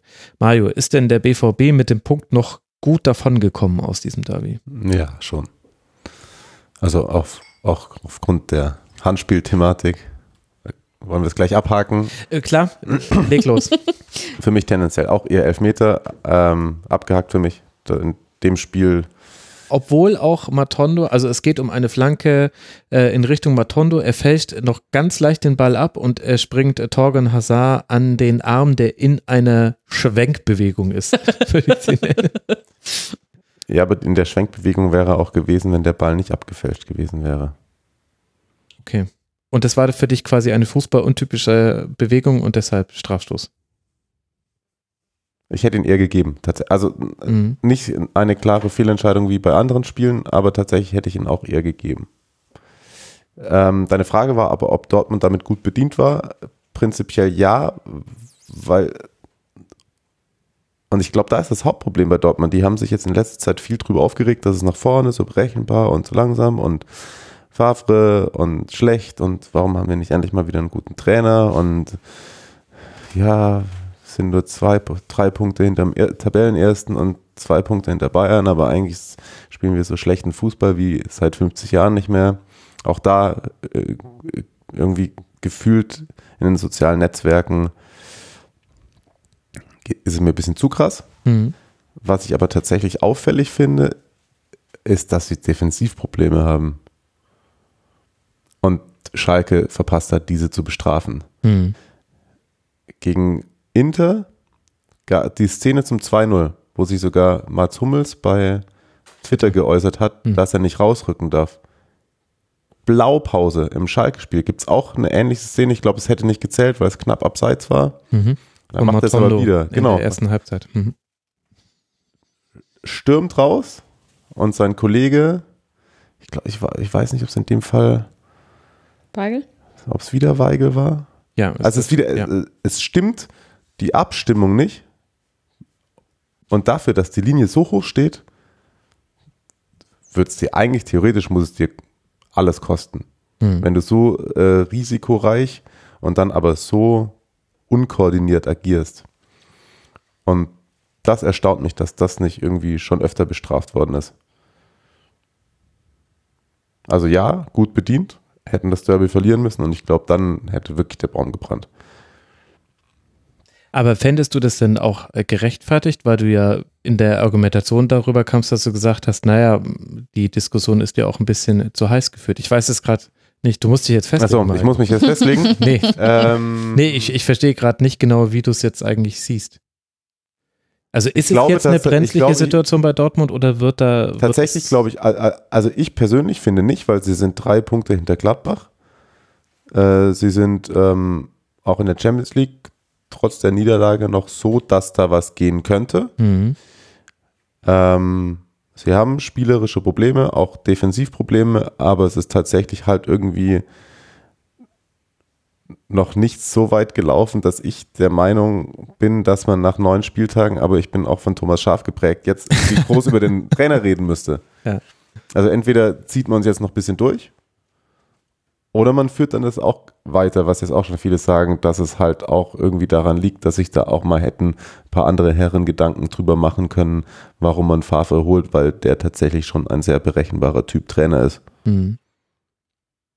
Das, und dass dann jetzt wieder so ein Götze-Ding so hochgekocht wird, finde ich eh komisch. Keine Ahnung. Hat sich halt verletzt. Jede, ich sehe in jedem Spiel werden sechs Spieler ausgewechselt. Mindestens drei davon bekommen keinen Handschlag mit vom Trainer. Ach so, gibt es eine Handschlagdiskussion? Die ist Nein, es gab die. Diskussion, dass er abgehauen ist. Also, dass Aber, er. aber er ist ja Aber auch, dass er wieder Ja, also keines, erst- dass genau, er erst haben keines, sie- dass er ihn keines Blickes Genau. gewürdigt hat und so. Ja, okay, gut. Also können wir, können wir gerne drüber reden, wenn wir jetzt irgendwie nicht, Borussia wir Dortmund Tag und Nacht machen wollen, aber so Diskussion Uh, gutes Konzept. weiß ich jetzt ehrlich gesagt nicht unbedingt. Okay, ich soll mich festlegen. Ich glaube, dass die Diskussion so äh, hochgekocht ist, dass die jetzt gerade aktuell Probleme haben, aber die sich auch wieder erledigen werden und man sich doch da auch mal selber überlegen sollte, ob man eigentlich den Anspruch hat, hier die Liga von vorne weg zu dominieren und alles an die Wand zu spielen. Wenn man den Anspruch nicht hat, dann sollte man mit drei Punkten Rückstand auf Platz 1 mal nach neun Ja Spieltagen gut, sein. aber die Ansprüche sind natürlich schon hoch. Also es war die erste Saison, in die man gegangen ist, gefühlt seit Dekaden, seit Marcio Amoroso, dass man gesagt hat, man möchte Meister werden. Und es ist auch eine Saison, in der man richtig in den Geldbeutel gelangt hat und äh, dafür unter anderem drei Spieler äh, verpflichtet hat, wo man zu Beginn dieser Saison gesagt hat, die waren in der letzten Saison auf ihrer jeweiligen Position die Besten oder mit die Besten der Liga mit Nico Schulz, Julian Brandt und Torgan Hazard. Allein dadurch sind die Ansprüche sehr hoch. Also ich würde auch sagen, ich sehe es anders als du, weil ich der Meinung bin, dass für das, was man vor der Saison gesagt hat, für das, was man für einen Kader hat, solche Spiele nicht der Anspruch sein sollten und dass ich glaube, dass es halt einfach, dass das zwischen Trainer und Mannschaft nicht mehr so in dem Maß passt, wie es passen sollte und dass, glaube ich, da viele unzufriedene Herde da sind, die ähm, man gerade so nicht lösen kann. Und ich glaube nicht, dass meine persönliche Meinung, ich finde nicht, dass Lucien Favre der beste Trainer für Borussia Dortmund aktuell ist, was man sich hätte aber auch natürlich auch vorher überlegen können, weil man weiß ja die Historie von Lucien. Ja, aber ist denn wirklich, sind denn wirklich die Ansprüche nach dem neunten Spieltag mit drei Punkten Rückstand auf Platz 1, da würde ich jetzt immer noch sagen, rechnerisch können Aber die nach sind dem wir da nicht- 34. Spieltag noch deutscher Aber sind wir da nicht wieder bei der Bayern-Diskussion von vorhin, dass das ja, okay, von rein tabellarisch, rein faktisch sozusagen ist es nicht so schlecht, aber das, was sozusagen wie gespielt wird und wie die Mannschaft auf dem Platz agiert, dass das nicht den Ansprüchen, also man hat Glück, dass man, ich finde, Dortmund hat Glück, dass sie so, wie sie spielen, noch dastehen, wo sie jetzt sind. Und es ist ja, ich finde, es gibt einen Bogen, der halt über diese Saison hinausgeht. Und der beginnt halt schon in der Rückrunde der letzten Saison. Also ich habe gerade mal nachgeguckt, in der Jahrestabelle des Jahres 2019 liegt Dortmund auf Platz drei hinter Leipzig und Bayern, aber halt zehn Punkte hinter dem FC Bayern. Und und das ist quasi die eine Zeit, die wehtut bei dieser Jahrestabelle. Ansonsten könnte man mit der noch halbwegs leben. Aber der Bogen geht ja quasi los von dem berühmten neun Punkten Vorsprung vom FC Bayern. Man kann es schon ehrlich gesagt nicht mehr hören. Aber es gehört halt einfach mit dazu, dass quasi es da schon so war, dass man nicht nach dem gegriffen hat, was möglich war und eben auch es ein, ein Auseinanderlaufen gab in der Außendarstellung des Trainers mit der Außendarstellung der sportlichen Leitung. Dann hätten sie aber im Sommer sagen müssen, pass auf, ich geh, ich kann dir das nicht verzeihen, dass du die neun Punkte in einer Beziehung. Also du kannst nicht sagen, gut, wir machen da, fangen erst nochmal neu an und aber die ganze Zeit im Hinterkopf haben und du, Depp, hast die neun Punkte nicht ins Ziel geführt. Also, ja, gut, das unterstellen wir jetzt an der Stelle. Aber ja, ich glaube halt, also. Nicht wir, ich. Das kannst du, kannst, du sagen. Du willst, das unterstellst du an dieser Stelle. Aber ich, ich glaube halt auch jenseits von diesen Fragen, das ist wie beim FC Bayern, wo man dann auch die Anschlussfrage stellen könnte, wen hätten sie denn gerne vom äh, Trainermarkt aktuell, wer soll es denn so arg viel besser machen, finde ich, dass man da schon auch nochmal, also ich fand zwei Dinge konnte man aus diesem Schalke-Spiel ablesen, die stellvertretend sind für die Art und Weise, wie Borussia Dortmund im Schlechten nicht funktioniert. Und das eine ist, dass du schon die richtige Konsequenz ziehst aus einem Abwehrverhalten von Achraf Hakimi und ihn nach vorne stellst ins Mittelfeld, weil du einfach sagst, wir brauchen sein Tempo auf dem Flügel, aber in der Defensivbewegung passt er nicht. Und dann machst du es aber halt in einem Spiel, in dem der Gegner dich schon relativ aggressiv anläuft und zustellt und Hakimi und Sancho haben einen Ballverlust nach dem anderen produziert in der ersten Halbzeit. Und da kannst du halt dann schon auch die Frage stellen, also ja, Problem richtig erkannt. Er hat defensive Probleme. Jetzt stellen wir ihn in einem Spiel auf, in dem er richtig defensiv gefordert sein wird. Gucken wir doch einfach mal, was passiert. Da habe ich Anschlussfragen. Und, und das Zweite ist aber auch, und das ist etwas, was, was größer ist als, als Lucie Favre und was auch größer ist als irgendwelche Taktikfragen. Auch wenn ich das im Rasenfunk schon zwei, dreimal gesagt habe, in der letzten Hinrunde reden alle darüber, dass mit Witzel und Delaney Spieler verpflichtet werden, die eine Mentalität mitbringen. Ja, böses Wort im Kontext mit Borussia Dortmund, die eine, einen Siegerwillen mitbringen. Du hast jetzt mit Mats Hummels jemals geholt, der der die höchsten Ansprüche an sich selbst hat und aber auch glaubt, sie immer zu erfüllen. Und, und jetzt haben wir hier ein Spiel und man hatte auch mit dem Spiel bei Inter ein Spiel und im Grunde in der Saison gab es jetzt schon einige Partien, wo du wo du ein, wo du das einfach hättest sehen müssen, wo du diese Spiele eigentlich sehen musst. Also es kann nicht sein, dass wir über ein Revierderby sprechen und ich gerade überlegen muss, welche Aktionen hatte eigentlich Axel Witzel. Hab gerade ehrlich gesagt keine, keine vor Augen. Und von Mats Hummels habe ich eine verunglückte, verunglückten Schuss, der dann äh, über Delaney direkt bei Salah ge, gelandet ist. Und, und das ist vielleicht dann eine noch eine weitere Ebene, dass vielleicht dann auch das Scouting in der Hinsicht dann nicht so gut war, wie man es Borussia Dortmund unterstellt hat. Und das ist dann, da verstärkt das dann vielleicht noch, dass du auch einen Trainer hast, der jetzt nicht in der Lage ist, die Spieler emotional anzuzünden in der Kabine. Aber das finde ich ist schon eine unterschätzte Komponente in der Diskussion rund um Dortmund, ob man nicht auch einfach zu früh gesagt hat, wir haben hier genau die richtigen Spieler eben auch, die auch so einen gewissen Habitus mitbringen, eben genau in solchen Spielen, dass du nicht verlierst. Und Marco Reus ist ein bisschen undankbar, weil er spielt auf einer dafür schwierigen Position, aber der hatte, glaube ich, 39 Ballkontakte. Ja, ich finde halt in solchem Spiel, aber da muss man halt auch, ich finde, wenn du Reus, du weißt, dass er nicht fit ist, da gab es die Diskussion vorher mit, da spielt er, da mhm. spielt er nicht. Es war klar, dass er nicht alle drei Spiele machen kann, nach eigenen Aussagen. Und ich finde, dann musst du halt auch sagen, okay, wenn der nicht fit ist, klar, es ist ein Revierderby, aber dann musst du ihn halt in dem Fall auch runternehmen. Weil er hat auf jeden Fall kein gutes Spiel gemacht und hat jetzt auch nicht viel zum BVB-Spiel äh, beigetragen. Und da bin ich dann halt auch wieder bei Trainerentscheidungen. Und dann finde ich, ich finde immer noch den Faktor, das sage ich aber auch, glaube ich, seit mehreren Aufnahmen, dass ich finde halt, du hast halt vorne äh, Alcázar, der verletzt ist, und dann hast du halt Götze als jetzt, also stellst du dann als Alternative in den Sturm.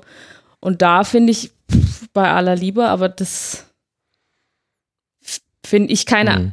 angemessene Alternative für Borussia Dortmund. Beziehungsweise in manchen Spielen nicht. Also halt in den Spielen, in denen du halt jemanden brauchst, der eine Strafraumpräsenz hat. Und Mario Götze, also es gab ja die Situation nicht mal, dass er mal ein Kopfballduell gegen Sané oder Stamboli hatte. Aber wir alle wissen doch, wie es ausgegangen wäre. Also das Ja, wäre ja. jetzt mal so ein Spiel gewesen, wo du halt eher Typ Mandzukic oder was gibt. Ja, genau. Und du musst natürlich auch sagen, dass Götze natürlich jetzt auch gerade nochmal hinzukommende schwierige Phase hat und so weiter, was alles nicht hilft für so eine Situation, wo du dann aber auch nicht siehst, dass Reus und Götze, die ja jetzt auch schon länger dabei sind, irgendwie angezündet sind, wie du es gesagt hast, von diesem Revierderby. Also das Feuer in diesem Spiel von Dortmunder Seite hat ja irgendwie komplett gefehlt, fand ich. Ja gut, aber tatsächlich, dass ein, also weil du gemeint hast, dass Favre keiner ist, der die Spiele anzünden muss, wenn ein Marco Reus, der als Kind äh, Dortmund-Trikot getragen hat, wenn er einen Trainer braucht, um sich fürs Revierderby anzünden zu lassen, Ich will ja auch gar nicht unterstellen, dass, dass es am, am berühmten Willen gefehlt hat. Aber sie haben halt es zu keiner Zeit des Spiels geschafft, auch wenn es die paar Sancho-Möglichkeiten gab. das war Aber es aber auch, ne? ja, also du weißt, was, was dich auf Schalke erwartet. Und wenn wir dann mal ja den Bogen zu Schalke rüberspannen, was ja Schalke gut gemacht hat. Schalke hat ja auch kein Überspiel abgeliefert, aber ein sehr gutes Spiel. Und das eine, was, was halt wieder gestimmt hat, war halt die Aggressivität in allem, was getan wurde. Also gefühlt wurden auch Einwürfe so aggressiv aus, äh, ausgeführt, dass der Ball danach ein Loch hatte. Die haben jeden Zweikampf geführt, die sind aggressiv angelaufen. Sie wussten zu jeder Zeit des Spiels, was sie zu tun sollten. Es gab ganz wenige Momente der Unordnung und das gegen Borussia Dortmund. Also die sind ja immer noch, trotz allem, was wir gerade gesagt haben, immer noch individuell gut. Und, und das hat halt auch Schalke so viel besser gemacht, dass es im Kontrast beim BVB noch äh, schlechter aussieht, finde ich. Und wenn Matondo eine der vielen Chancen verwertet oder sie ein bisschen mehr Glück im Abschluss haben bei Sané und Sada, dann gewinnen sie dieses äh, Spiel.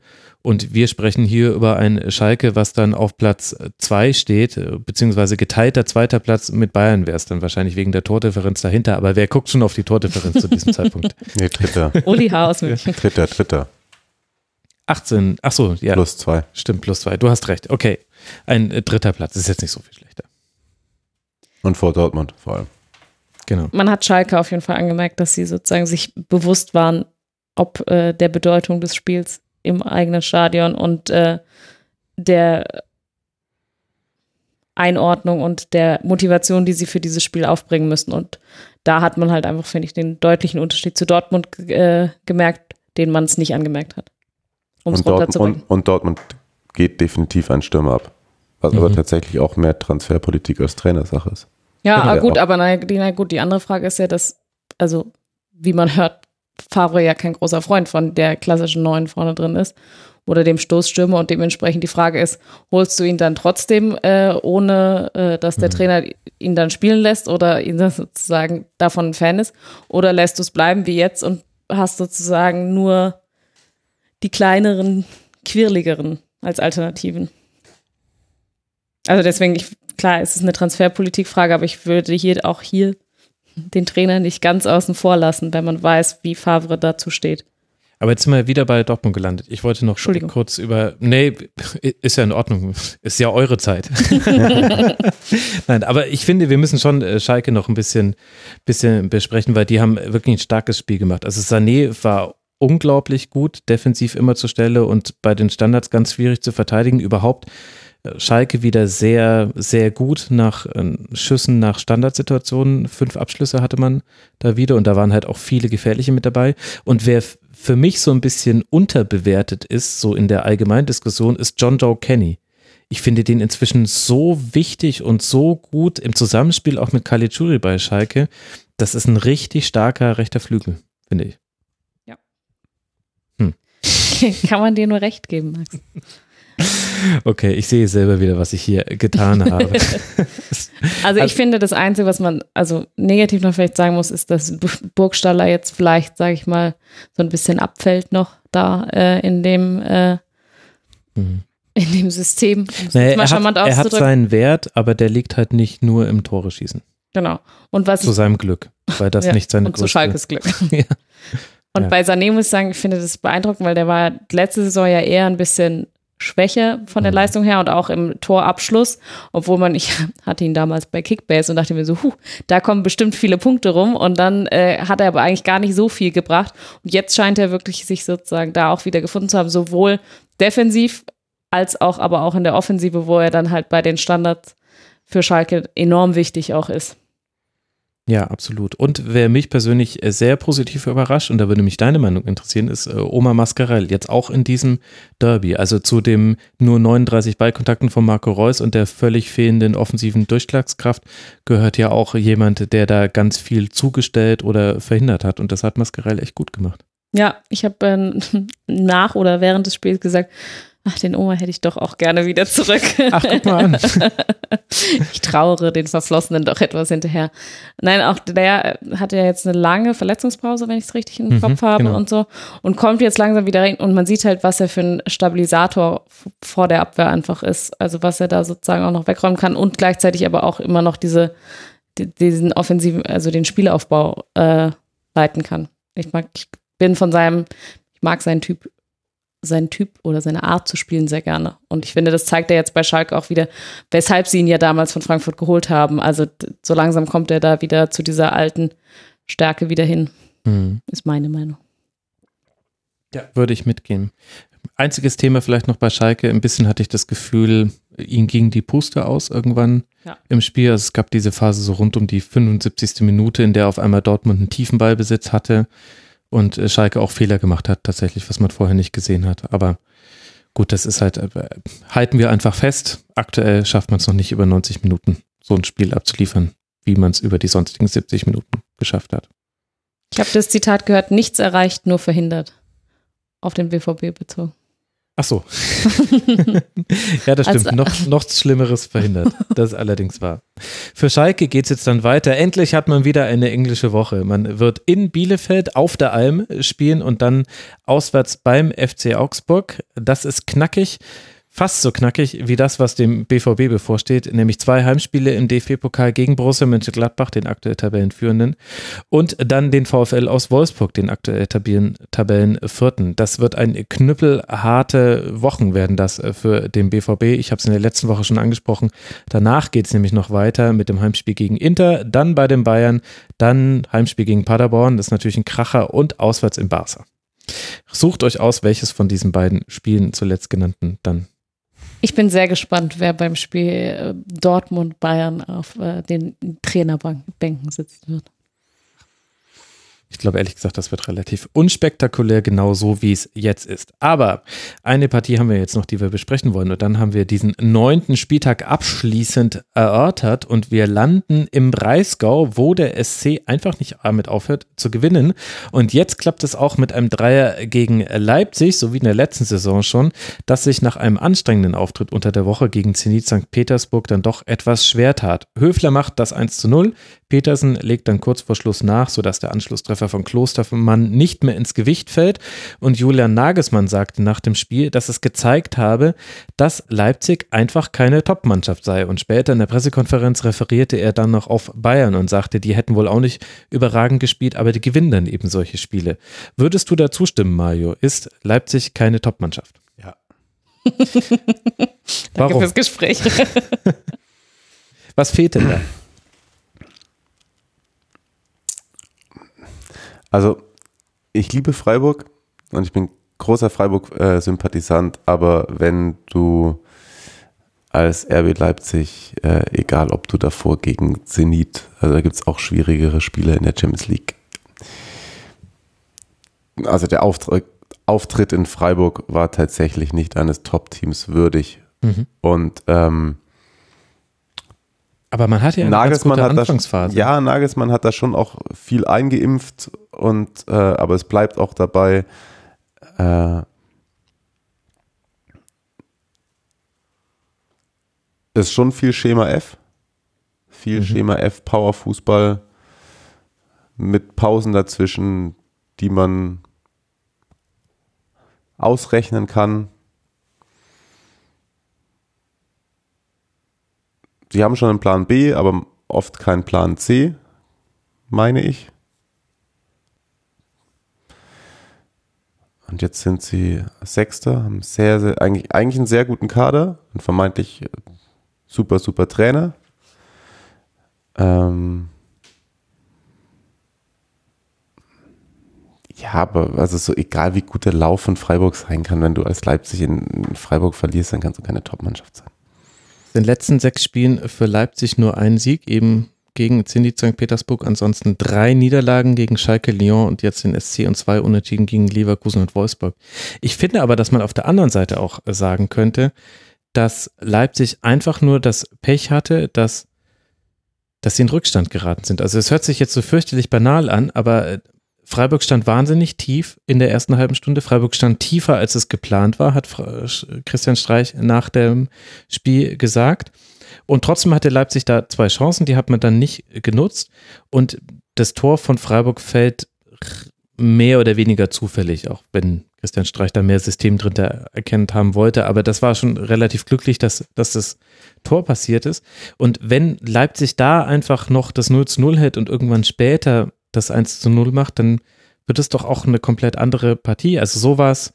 Es war halt einfach unglaublich schwer, weil Freiburg jegliche Geschwindigkeit aus dem Spiel von Leipzig rausgenommen hat. Also die hatten kaum gewonnene äh, Dribbling-Versuche in der Partie und hatten halt dann auch einfach das Pech, dass, dass sie in Rückstand geraten sind. Die zweite Halbzeit war dann, die fand ich deutlich schwächer als die erste Halbzeit von Leipzig. Da hat man dann aber vielleicht auch die Mehrfachbelastung gemerkt.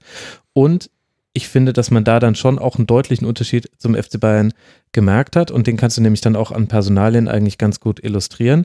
Der FC Bayern hat eingewechselt gegen Union Berlin und da hat sich ja dann tatsächlich auch viel getan, äh, Serge Gnabry unter anderem. Und bei Leipzig äh, kommen dann halt einfach ein Kunku, Kunja und äh, Yusuf Pausen. Auch keine schlechten Spieler, aber kein Serge Gnabry.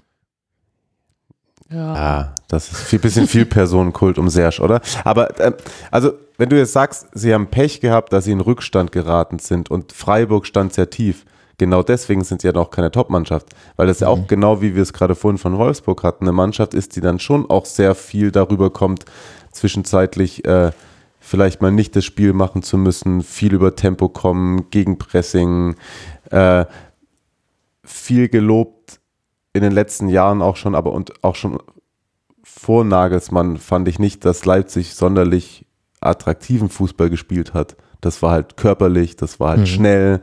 Und wenn du, hast gerade gesagt, die haben das Tempo rausgenommen. Also wenn du es als, als Mannschaft mit dem Personal, was, ja, es ist nicht sehr Schnapri und Coutinho und Schieß mich tot, aber die haben trotzdem Personal, mit dem du auf jeden Fall unter die ersten vier kommen musst. Und mhm. wenn du dann ein Spiel verlierst, weil der Gegner es schafft, dann das Tempo aus deinem Spiel rauszunehmen, dann fehlt dir auf jeden Fall der. Man hat es nicht nur deswegen verloren, aber also in der zweiten Halbzeit hat man auch zu viel Umschaltsituationen gerade von Günther zugelassen, fand ich, wo du ja auch weißt, das ist ja das, das ist ja wie Kostic zuzustellen. Also das ist quasi so, das kleine Einmal-Eins, das wie verteidigt. Mittlerweile das Offensichtliche, ja. früher mal das. Ja, äh, genau. Bei, bei Freiburg ist es halt, bitte nimm Günther aus dem Spiel. Und das hat in der zweiten Halbzeit nicht mehr geklappt. Und dann hatte er direkt selber eine große Schusschance und eine gute Flanke hat er, glaube ich, geschlagen. Also mir ist das auch zu einfach, was äh, du sagst, zu sagen, ja, okay, es ist Pech, weil sie, wenn sie, wenn es tatsächlich so war, dass sie nur zwei Chancen in der ersten Zeit hatten, dann ist mir das auch zu wenig für das, was sie ja. quasi, ähm, was sie sonst auf den Platz gebracht haben und was sie für ein, erstens für ein Team auf den Platz stellen, zweitens, wie sie die erste Halbzeit gespielt haben, ist das zu wenig, was dabei rumkommt. Und ich finde, dann musst du, musst du in Führung gehen. Also ich meine, Leipzig war klar die bessere Mannschaft in der ersten Halbzeit und so mit weiten Abstand und ähm, dann musst du das einfach umsetzen. Und klar ist es dann bitter, dass du dann noch spät, kurz vor der Halbzeit, das Gegentor bekommst. Nichtsdestotrotz muss ich von einem RB Leipzig erwarten, dass sie dieses Spiel mit der Power, die sie auf den Platz bringen, gegen den SC Freiburg gewinnen oder zumindest einen Punkt holen. Mhm. Also, das ist mein persönlicher Anspruch an RB Leipzig, auch wenn ich sage mal so, ich mich gefreut habe, dass der SC das gewonnen hat und gerade diesen Lauf hat, aber rein mannschaftlich und rein von, von dem, was da sich gegenüberstand, ähm, muss das Leipzig gewinnen. Und dementsprechend finde ich, ist dieses bisschen Pech, weil sie, weil es nicht geklappt hat. Du weißt, was ich meine. Das ist das ja, ja. Wir sind uns ja auch alle dabei einig, dass Leipzig dieses Spiel eigentlich gewinnen müsste. Ich finde nur, also ich finde zum einen, dass Freiburg jetzt auch keine Überleistung äh, geboten hat, Nö. was allerdings auch eher dann ein Argument für, für deine These gerade ist. Aber zum anderen fand ich, dass es auch einfach Freiburg in der einen entscheidenden Zone des Spielfelds sehr, sehr, sehr gut gemacht hat. Und das war der Strafraum. Aber warum schafft es Leipzig nicht? Mit den Namen, die du gerade genannt hast, die dann auch noch auf der Auswechselbank sitzen und dann noch reinkommen, was ja auch nochmal, sage ich mal, eine ganz schöne Offensiv- Wucht mit reinbringt. Also das stimmt, aber ich, ich, ich glaube, sie haben es nicht geschafft, weil in dem Spiel der SC Freiburg mindestens auf Augenhöhe war und die haben halt den Strafraum so gut verteidigt. Also nicht nur, dass der hervorragend besetzt war, was ja bei einer Fünferkette auch einfacher noch zu schaffen ist als bei einer Viererkette, sondern die hatten auch immer die Zone vorm Strafraum besetzt. Es gab wahnsinnig viele Abschlüsse von Leipzig, die geblockt wurden. Es waren zehn, glaube ich, genau. Von 24 Schüssen wurden zehn von Freiburg geblockt. Da war immer jemand, der einen Fuß dazwischen gehalten hat.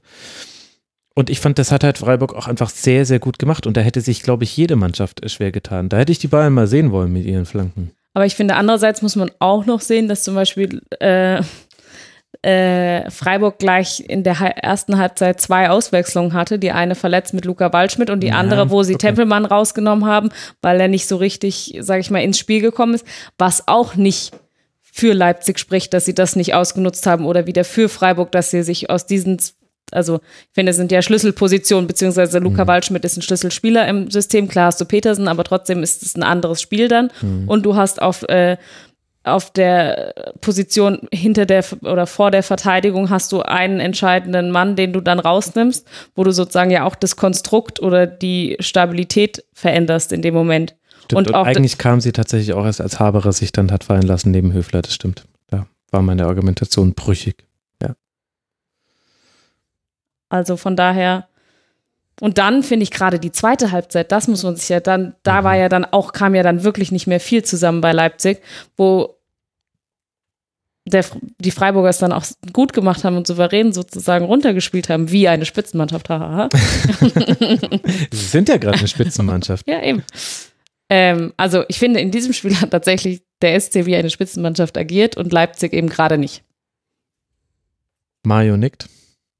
Es tut mir auch, Moritz Volz ausgeklammert, um niemanden leid in Leipzig, dass sie keine Spitzenmannschaft sind. Dieser Punkt äh, war dir noch wichtig zu machen.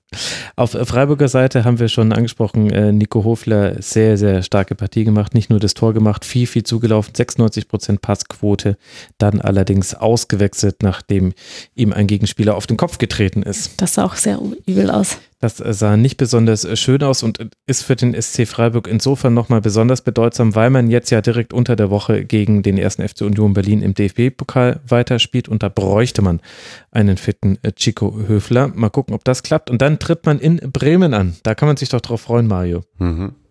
Tatsächlich, also tatsächlich, das ist wirklich, äh,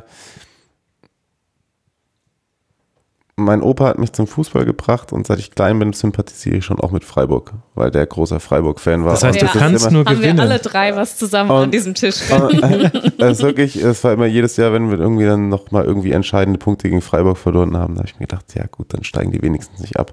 Jetzt ist die Situation ein wenig eine andere. Na, dann kommen sie halt wegen den Champions League. Ja, würde mich aber freuen, wenn sie dann diesmal jetzt mal drei Punkte bei uns lassen.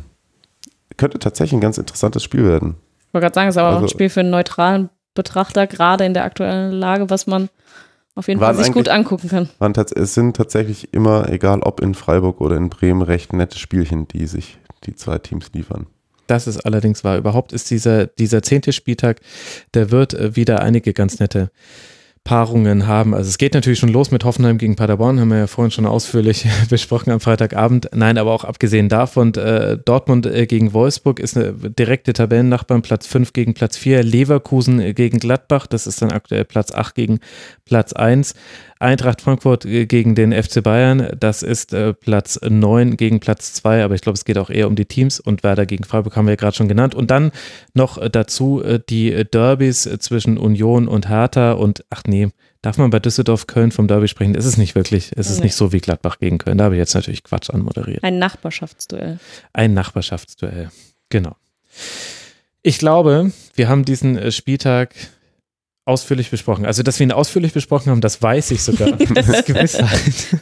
Ich hoffe, dass es auch ausreichend war. Und ich möchte mich bei euch sehr herzlich bedanken für eine ausgezeichnete Vorbereitung und ein sehr, sehr gutes Durchhaltevermögen. Ihr habt keine Schwächenphasen gezeigt über diese weit mehr als 90 Minuten. die es äh, zu gehen ging. Ich äh, danke sehr herzlich für Ihren zehnten Auftritt im Rasenfunk. Yeah, Alice Zweistellig. von Eurosport. At Sportsland Alice heißt sie auf Twitter, da könnt ihr ihr folgen. Und auf Twitter heißt er Ma Remidem, Mario Rika von der Zone. Danke dir, Mario, dass du mit dabei warst. Bei dir weiß ich gerade gar nicht, wie oft du schon hier warst. Ich werde es gleich nachreichen. Es war der dritte Auftritt erst. Da müssen wir noch ein bisschen Da dran arbeiten. Du hast noch ein bisschen was um mich an der. Ja, ich werde dran arbeiten.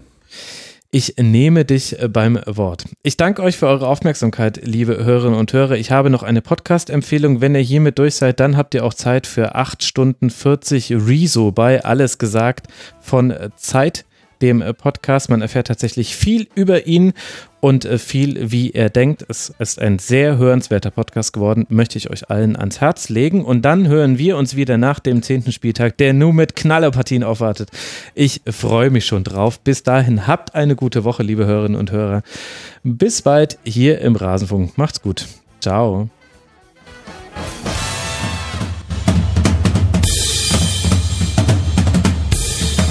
Das war die Rasenfunk-Schlusskonferenz.